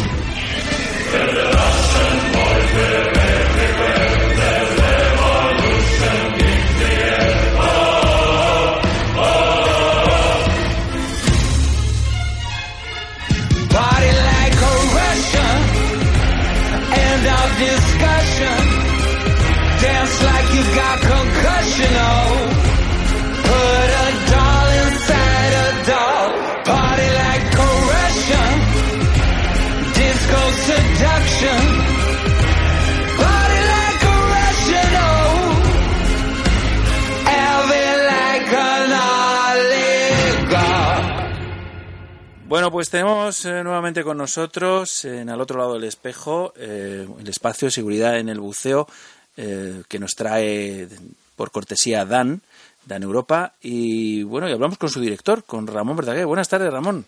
Buenas tardes, Raúl. Buenas tardes, radiantes. ¿Cómo estamos? Bueno, fenomenal, fenomenal. Qué bien. Mira, yo tenía un tema que, que, bueno, que tenía ya ganas de charlar contigo precisamente porque, bueno, porque lo vi en las redes sociales, eh, en una campaña, una campaña de marketing un poquito y una campaña que creo que está haciéndose en Inglaterra. Eh, con motivo de la Eurotech, ahora en el otoño, pues eh, están haciendo una campaña eh, con unas pulseras que aparecen ahí y pone, bueno, se ve la palabra diver y pone no entonox. Y entonces, claro, Sí. digo, ¿qué, ¿qué es esto del entonox? Digo, tengo que preguntar a Ramón porque no tengo el ni idea, Entonox ¿no? Este- en, en España se utiliza menos, o sea, en- es más utilizado en los países anglosajones. El Entonox es una mezcla eh, de, de a 50% de óxido nitroso, que es el, el famoso gas de Garrisa, y 50% de oxígeno. Esto se utiliza mucho, lo llevan a las ambulancias, o llevan, se utiliza mucho, por ejemplo, en dentistas, etcétera. Es un, un, anes- un, un anes- un gas eh, anestésico de efecto bastante rápido, tanto de actuación como de, digamos, de- vamos a decir que de, de que se, se- de que se pasen los efectos sin ningún tipo de complicación en principio. ¿eh?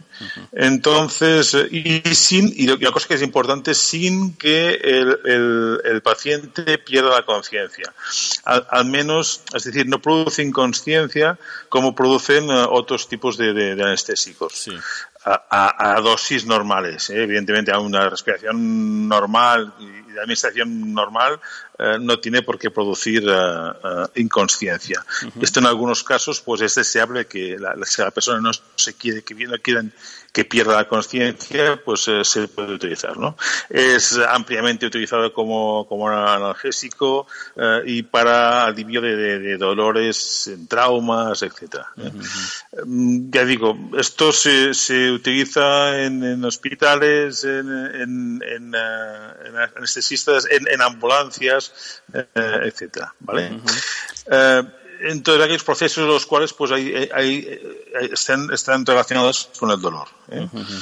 Entonces, ¿por qué, Eh, ¿por qué hacen esta campaña? ¿Por qué, por qué dicen que, mm, eh, que, digamos, esta campaña es para que Sí. para llevar una pulsera y Sí. digamos que como para que al buceador, no sé si al a, a todos los buceadores o a los buceadores de rebreeders, para que dentro No, de... no, no, no, a, a cualquier buceador. Vamos a ver. Cualquier buceador. En principio no tiene o no debería administrarse a, a un buceador que termine de bucear. ¿eh? Eh, ¿Por qué? Porque el, el óxido nitroso difunde perfectamente, tiene una, una, una gran eh, un tropismo por el gas. Entonces, si hay una burbuja de gas que no puede salir en un espacio cerrado, eh, el, el óxido nitroso va a perfundir, va a llegar allí, va a aumentar este volumen de gas y ahí es cuando empiezan los problemas. Con lo cual, no se podrá a- a- o no se debe administrar en caso, pues por ejemplo, de llevar a traumas pulmonares, de enfisemas, de cual- cualquier, eh, cualquier eh, problema relacionado con una- un volumen de gas atrapado, no debería ser eh, distensiones abdominales, infecciones en oídos, todo esto y, y evidentemente pues eh, claro si tú has respirado nitrógeno tú sales del agua con un con un con un, eh, un gas inerte con una cantidad una carga de gas inerte de nitrógeno en el cuerpo eh, si te dan óxido nitroso estas burbujas eh, van a aumentar el, el- el tamaño porque van a, va a perfundir el nitroso ahí dentro y entonces es cuando hay el problema de que haya una enfermedad por descompresión accidente disbárico. Ah, amigo. Es, es por esto que no se, no se recomienda. Eh, aquí, ya digo, aquí lo, comercializan pues Linde y otros, otros fabricantes de gases eh, que utilizamos nosotros para nuestras mezclas. Eh, pero ya digo, no- yo me acuerdo hace, me parece que en la primera edición de la Feria de Madrid, que había, me parece que eran los chicos de INTD y que corrían por ahí con una, con una botella de óxido nitroso y un globo haciendo y otro con helio, por haciendo pues respirar a la gente, quizás algún oyente se acordará de esto. Sí. Eh, unos para ahogar con la voz a, a flautada del helio y otros Sí. para partirse la caja con el, con el óxido nitroso, ¿eh? que Ah. también le llaman el gas de garrisa. O sea, que te da la risa, ¿no? Que es... Exactamente. era, era esto. Sí, Eh, lo que pasa, bueno, te quedas, eh, cuando respiras, pues te quedas con sequedad de boca y si tuviese que dar, o sea, administrarse eso durante un cierto tiempo, pues siempre con, con bajo la supervisión médica, porque puede, puede dificultar o inhibir la absorción de vitamina B12, etcétera, esto ya a otros, a otros niveles. ¿eh? Sí, entiendo, entiendo. Pero bueno, ya digo, esto es como, como, como digamos, como em, alivio rápido del dolor eh, en casos en que, en que de, de- de traumas y tal, o extracciones dentales y tal, pues esto eh, se da. ¿eh? O sea que tenemos que preocuparnos en principio si, si viajamos, por ejemplo. yo. Quemaduras. Eh, no, sí, decir, sí, si vamos especialmente a países anglosajones, claro, claro. pues eh, claro, después de bucear, eh, pues, pues eh, oye, una, una caída, cualquier cosa, pues eh, habría que decir, oye, que, que he buceado, con lo cual esta pulsión me parece acertada. Sí. Me parece acertada. Hay una campaña, Aquí quizás no tenga demasiado, demasiado ah, Claro. prácticamente, pero en, en otros países sí. Bueno, era interesante saberlo también, ¿no? Porque, bueno, si, si, si viajamos, por ejemplo, aquí eh, habla, no sé si la campaña la está haciendo MV Valhalla, que es un Ujú. vida a bordo eh, con base en Scapaflow, ¿no?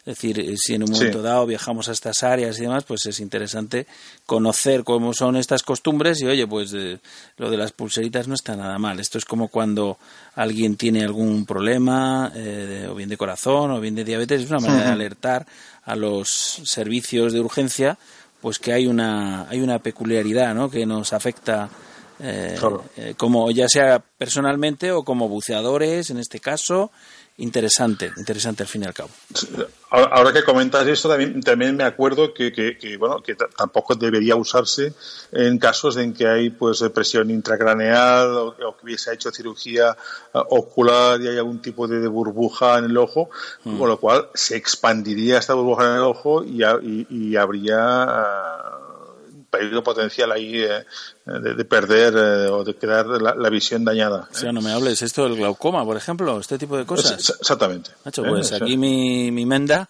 un servidor ha tenido ha tenido un episodio de glaucoma y no se lo recomiendo a nadie ¿eh? o sea Bueno, es pues, eh, bastante ya eh, pues eh, encima eh, en Tonox. En Tonox nada. Oye, y aquí en se- Un caso, en un caso así. eh, se no comercializa con ese mismo nombre también sabes sé. Yo el nombre lo conozco como Entonox. Eh, ya digo, Entonox es la mezcla al 50% de óxido Sí, nitroso sí, y, de- y de oxígeno.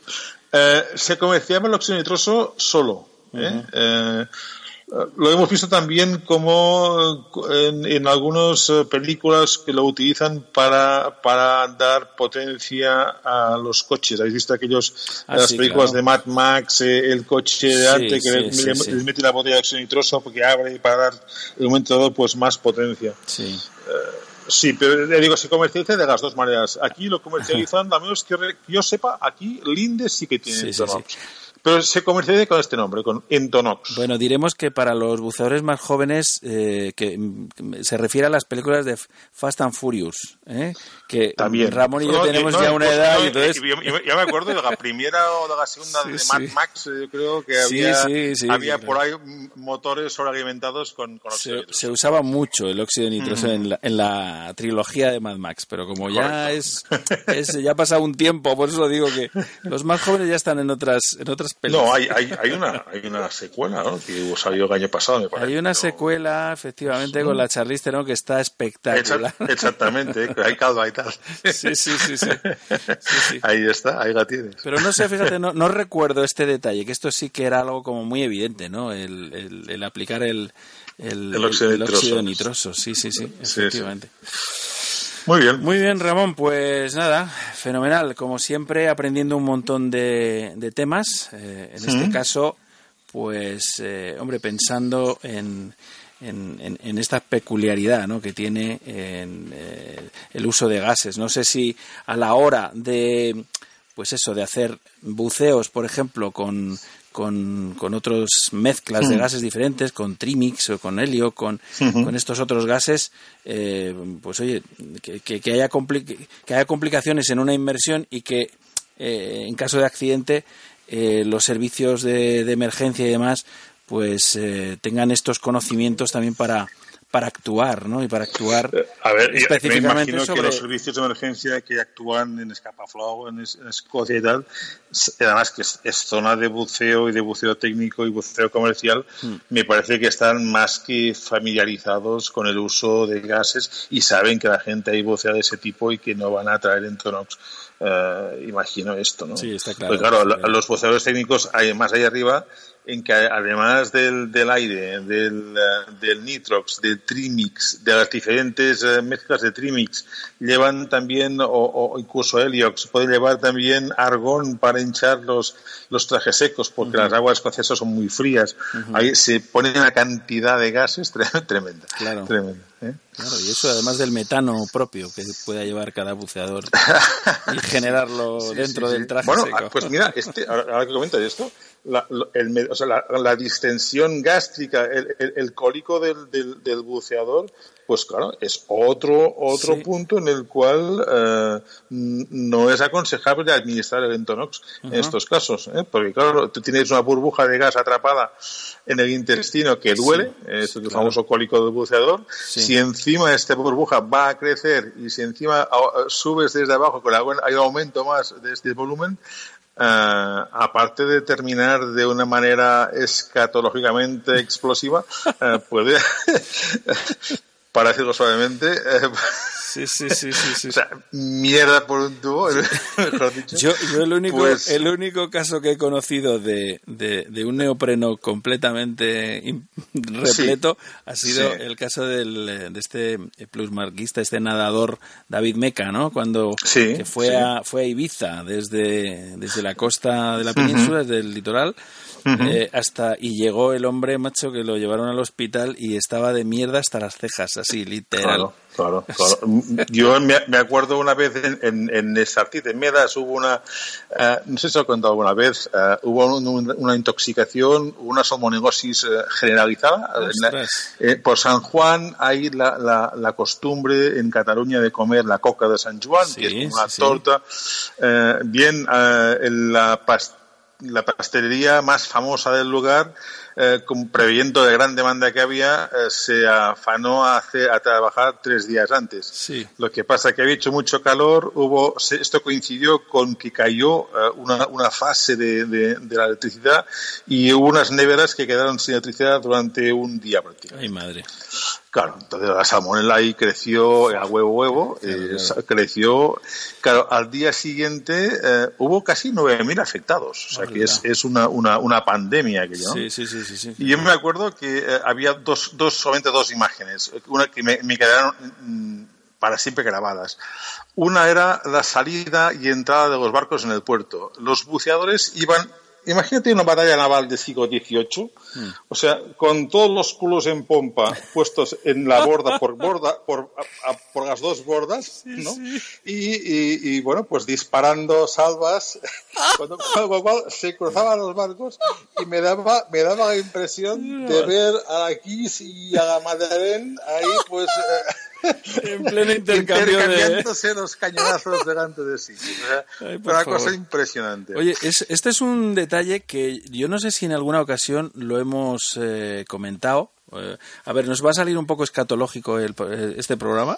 Siempre pero- mis programas son raros. Sí, sí, no, pero eh, eh, recuerdo, recuerdo de un vídeo que se, se movió por las redes sociales muy interesante porque era un ejercicio en el que Mm. Sí. un buceador... Lo, eh, lo colgué yo precisamente. lo este colgaste tú, claro. Sí, sí, sí. bueno, sí, viene bien recordarlo porque ya que estamos tocando este tema, pues eh, bueno, hay un ejercicio. Lo que pasa, claro, el, el tipo de traje ayudaba, ¿eh? El tipo de traje era un traje húmedo de estos que se abren eh, con una cinta larga cómodamente el buceador. Pero la, la operación eh, de cómo de cómo este hombre se aliviaba ahí abajo, pues, eh, pues estuvo bastante bien. Es un tema Yo hice una salida en Miedas, hice una salida bastante rápida y espectacular de la cueva de la vaca para irme a refugiar en la, en la cueva que lado, la, de- la del Racó, del, la del Malpas, allí en una, en una grieta eh, me saqué, o sea, puse la botella delante, mi compañero me abrió el semiseco, que no podía yo abrir el semiseco, eh, hice un striptease rápido contra las rocas y, bueno, eh, el otro se quedó adelantada, pues que tampoco no creo que nadie se hubiese atrevido a entrar ahí. Ya te digo. Igual que aquella, sí, sí. Espectacular y de regresar, bueno, pues tengo otra vez y, bueno, nada, seguir la inmersión y al barco. Bueno. La otra, la otra imagen que recordaba que decía es, es un pobre, eh, un, un, chico este, esos días de la, de, la, de la salmonelosis que iba con un traje seco y me acuerdo que estábamos el, el padre Murray, estábamos ahí, el, el abuelo Murray, y yo que nos mirábamos a ver quién era el que le sacaba el traje seco, porque es que ya se veía que el hombre aquel Uh, además, un color ceniciento, pobre, estaba mal. Sí, sí, sí. sí. Y bueno, uh, fue, fue, una, una, fue un, un rato uh, desagradable para, para todos. Para todos, claro, claro que sí. Pero bueno, es. Eh, es la fisiología humana, macho. Uh Esto es un tema sí, claro. que es inevitable y que cuando la cosa se pone mal, pues, eh, pues, hay que salir por donde se puede. O sea, ¿qué le vamos a hacer? Exacto. Bueno, eh, y como poco interesante, Ramón, de verdad, siempre son temas, eh, bueno, pues diferentes y peculiares. El tema de gases, el tema de, de, de gases por todos los lados. Eh. Ahora nosotros tomamos en, en plan coña, pues a estar en la parte de, sí, sí, claro, la parte de risa. Claro, claro. Pero evidentemente, o sea, que te se quede una burbuja de gas en el intestino mm. atrapada y tienes que subir y hay una, un, una vale mariota hace que aquella burbuja de gas aumente, eh, no se lo deseo a nadie. No, no, o sea, claro, claro, el, el, el, cólico del buzador, Uf, que es el dolor, el retortijón brutal sí, que, sí, de, que, que, pasas, eh, oye, hay gente que, ah, que lo ha tenido bastante mal. O sea, claro, una cosa claro, seria. claro, no es claro. para tomarse la risa. No, no, no, si lo comentamos es porque lo consideramos interesante. ¿eh? O sea, que... Con lo cual, déjame decir que eh, debería evitarse lo posible eh, si vamos a bucear, pues todo aquel tipo de comidas que produzca gases. ¿eh? Uh -huh. O sea, Uh, hay una serie de comidas que todo el mundo ya sabe cuáles son, que hay que evitarlas. Uh, la, la, fabada antes de bucear, no. Claro. No porque te vas a complicar o te puedes complicar y mucho sí, uh, la vida sí. a ti y a los compañeros de buceo. Sí, sí. Bueno, habría que pensar en qué alimentos, por ejemplo, eh, son, eh, digamos, para... Todo, todo, para este... que es, todo, que es, fécula, mm, las féculas, eh, eh, bebidas con gas, eh, todo esto debería, debe, en principio debería evitarse. Claro, pues fíjate, fíjate, o sea, las patatas y la Coca-Cola, que, que he visto buceadores desayunar patatas fritas y Coca-Cola. ¿Sabes? Lo he visto. Bueno, ¿eh? o sea, que... bueno la patata es, es más cierto de carbono. Féculas serían unos, unos garbanzos, unos, no. eh, unos, unos, guisantes, alguna cosa de ese tipo que, que, que eso te va a producir gases, seguro. ¿eh? Eh, muchos, muchas, muchas uh, bollería industrial, panes que llevan levaduras, llevan fermentos, sí. todo esto debería evitarse. Pero, esto, si hay algún nutricionista nos podría informar mejor. Pues oye, estaría bien consultarlo, pero espero que el, el pan antomaquet, este... El, el, pan, el, el pan tomata, el pan tomata que decimos aquí, claro. eh, esto lo, el, el tomate es un, es un, antioxidante, esto es, es fantástico. Perfecto. Es todo curado. Y el pernil también, ¿no? Con, el, con, su... Y con un poco de jabón, sí, ahí esto, claro, esto claro. ayuda muchísimo. Yo esto es lo que cuando voy a la Costa Brava... Después, es... después de esto ayuda, eh, te, te, contrarresta todo lo que pueda haber. Muy bien, fenomenal. Vale. Pues aclarado el tema. Perfecto. Muy bien, Ramón, Ramón Verdaguer, director de Dan España. Un placer tenerte siempre en el programa y, y bueno, pues que nos inundas con esta sabiduría que tienes, que es fantástica. Muy bien, oye, un abrazo a todos y recuerdos. Un abrazo, hasta, otra. hasta pronto. Venga.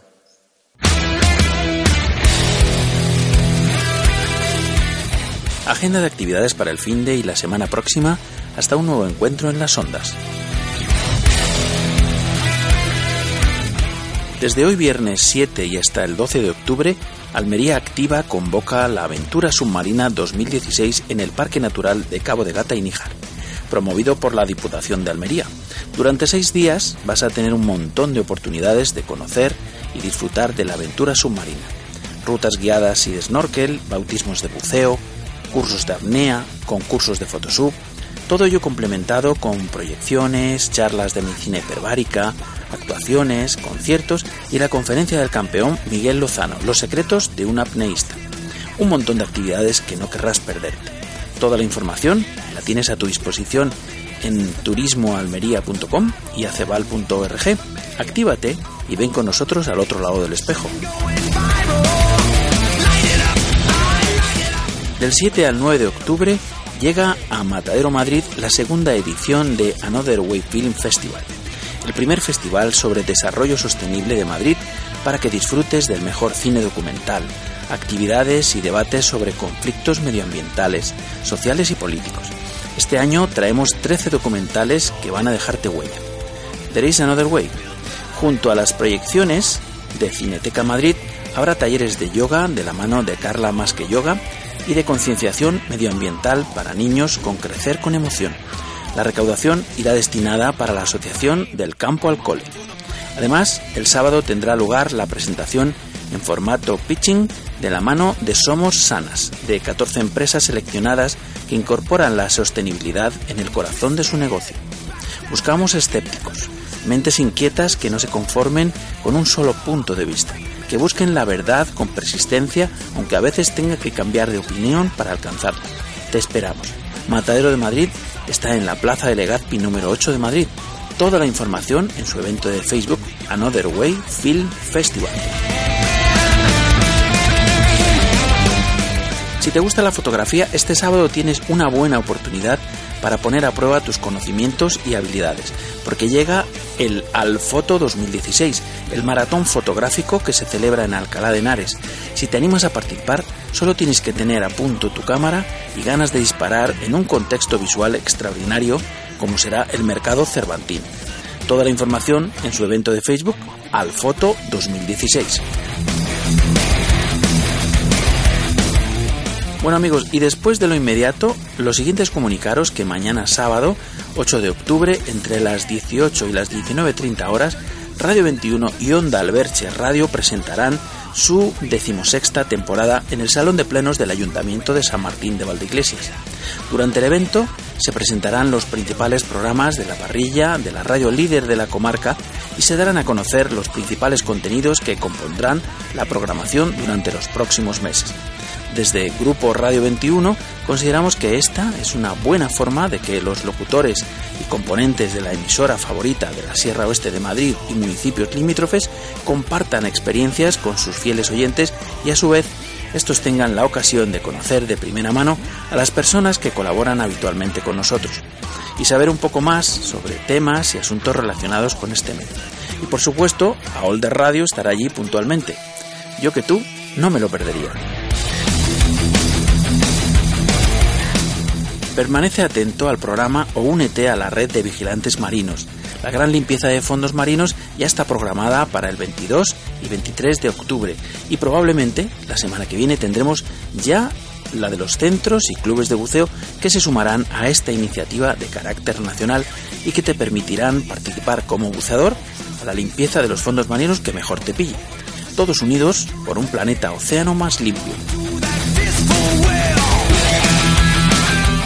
Hasta el 29 de enero, organizado por el Barcelona Underwater Festival, tienes a tu disposición en el Museo Cinema de Girona la exposición Bajo el agua, 100 años de la primera película submarina. Una muestra de diferentes colecciones de cámaras y objetos empleados en la producción de grandes películas y documentales que componen la historia misma del submarinismo. Toda la información relacionada con esta exposición, horarios de visita y demás se encuentra a tu disposición en el sitio web museodelcinema.cat. La entrada es gratuita, así que no tienes excusa, no te la puedes perder. El FOP, el FOP, el foramen oval permeable, una de las posibles causas de accidentes de descompresión sin motivo aparente. Por esta razón, por estos accidentes de descompresión fantasmas y por el gran desconocimiento que existe en el mundo del buceo, sobre todo en el profesional, acerca del FOP hemos decidido hacer un estudio sobre ello e investigar sobre toda su repercusión a nivel cerebral. Consistirá en realizar una resonancia magnética de última generación, 5 Teslas, sin coste alguno, a un grupo de profesionales del buceo que se muestren voluntarios. Con los datos obtenidos se publicará un estudio científico que ayudará, sin duda, a la comunidad de buceadores. ¿Quién hace el estudio? Estará dirigido por el doctor Cabrera, jefe de cardiología del Grupo Hospitalario Quirón Salud Madrid, con la colaboración de la bióloga marina Teresa Migoya y el director de Buceo Hispania, Carlos Simón, y Paddy Emea. Se hará en las instalaciones del Hospital Quirón de Pozuelo de Alarcón, en Madrid. ¿Quién puede participar en el estudio? Time Masters, instructores o buceadores que tengan más de 200 inmersiones. Menores de 55 años, sin cardiopatías reconocidas. Para participar necesitamos simplemente que nos enviéis un email a con cada kilo carlos con los siguientes datos. Nombre completo, teléfono, edad, título de buceo y número de inmersiones. Gracias por tu colaboración y ayuda. Y hasta aquí nuestra agenda de actividades, un montoncito de propuestas y recomendaciones para pasar tu tiempo en superficie hasta una nueva inmersión en las ondas. Y si queréis compartir vuestras iniciativas, enviad un correo a olderradio.gmail.com. Será un placer compartirlo aquí, al otro lado del espejo.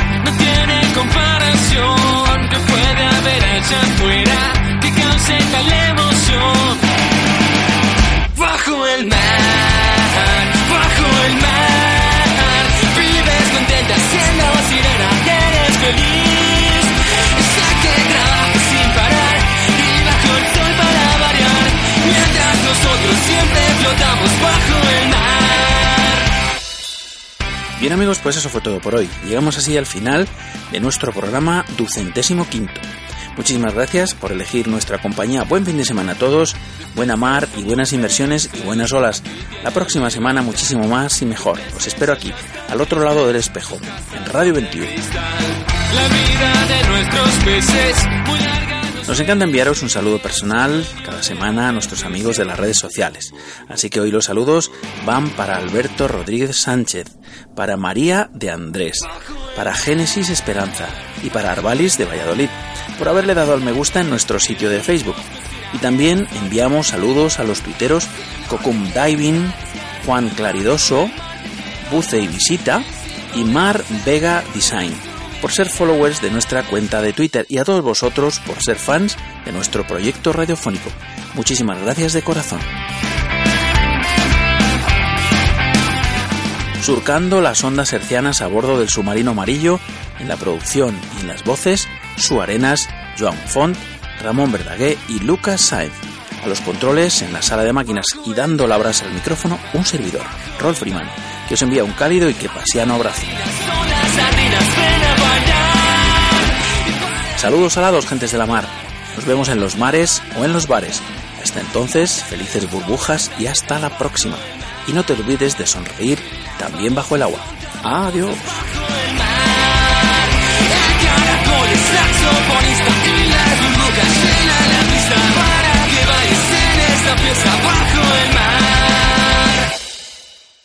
Al otro lado del espejo.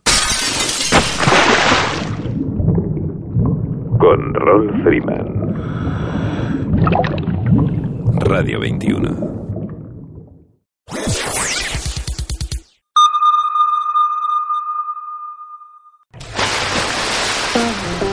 ¿A quién quieres a tu lado cuando buceas? ¿A un buen amigo? ¿Al mejor compañero disponible? Hay alguien que puede ser ambas cosas. Dan Europe ha estado ayudando a los buceadores desde 1983, proporcionando asistencia médica de emergencia, planes de seguros específicos para buceadores y organizando actividades para promocionar la seguridad. A veces todos necesitamos a alguien que nos ayude o nos proteja. Cuando se trata de buceo, este alguien es Dan. Únete a nosotros en daneurope.org.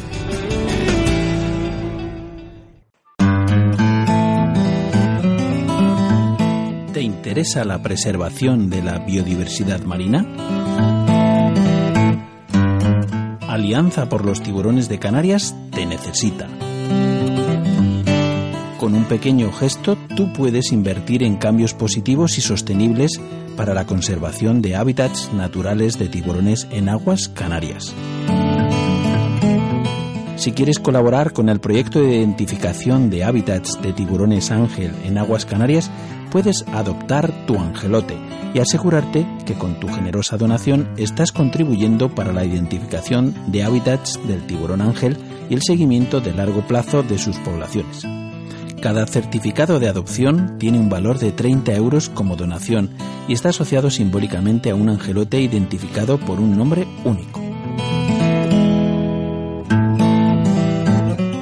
Participa activamente en la construcción de una visión responsable, innovadora y comprometida con el futuro del planeta y de las áreas marinas españolas de Canarias.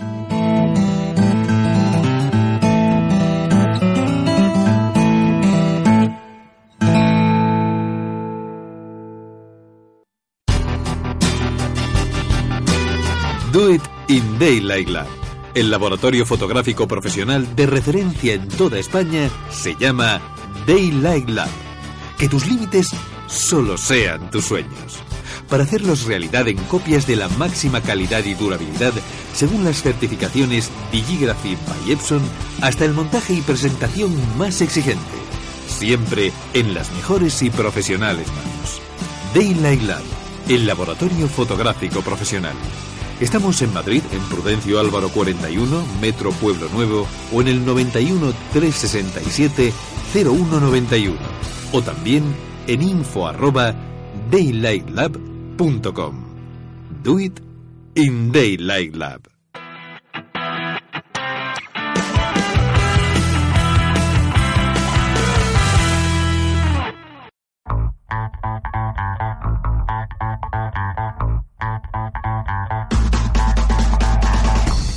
¿Quieres ser el primero en descargarte la revista digital de Cana del Buceo?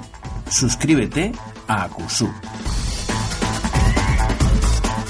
Envíanos tus datos al correo acusub.acusub.net y podrás recibir cada mes completamente gratis la revista digital con mayor proyección internacional de habla hispana. Acusub. Amarás el buceo. ¿Te gusta la aventura? ¿Sientes emoción cuando descubres algo nuevo? Entonces un curso de cuevas es para ti. La cueva del agua, el pozo azul, la cueva del Morait serán los escenarios de lujo de tus aventuras y además mejorarás como buceador. Lo puedes lograr con un experto side mount y full cave instructor, Oscar L. García. Contrata tu curso en darksidemount.com. ¿Te gusta la aventura? darksidemount.com. Bienvenido al lado oscuro.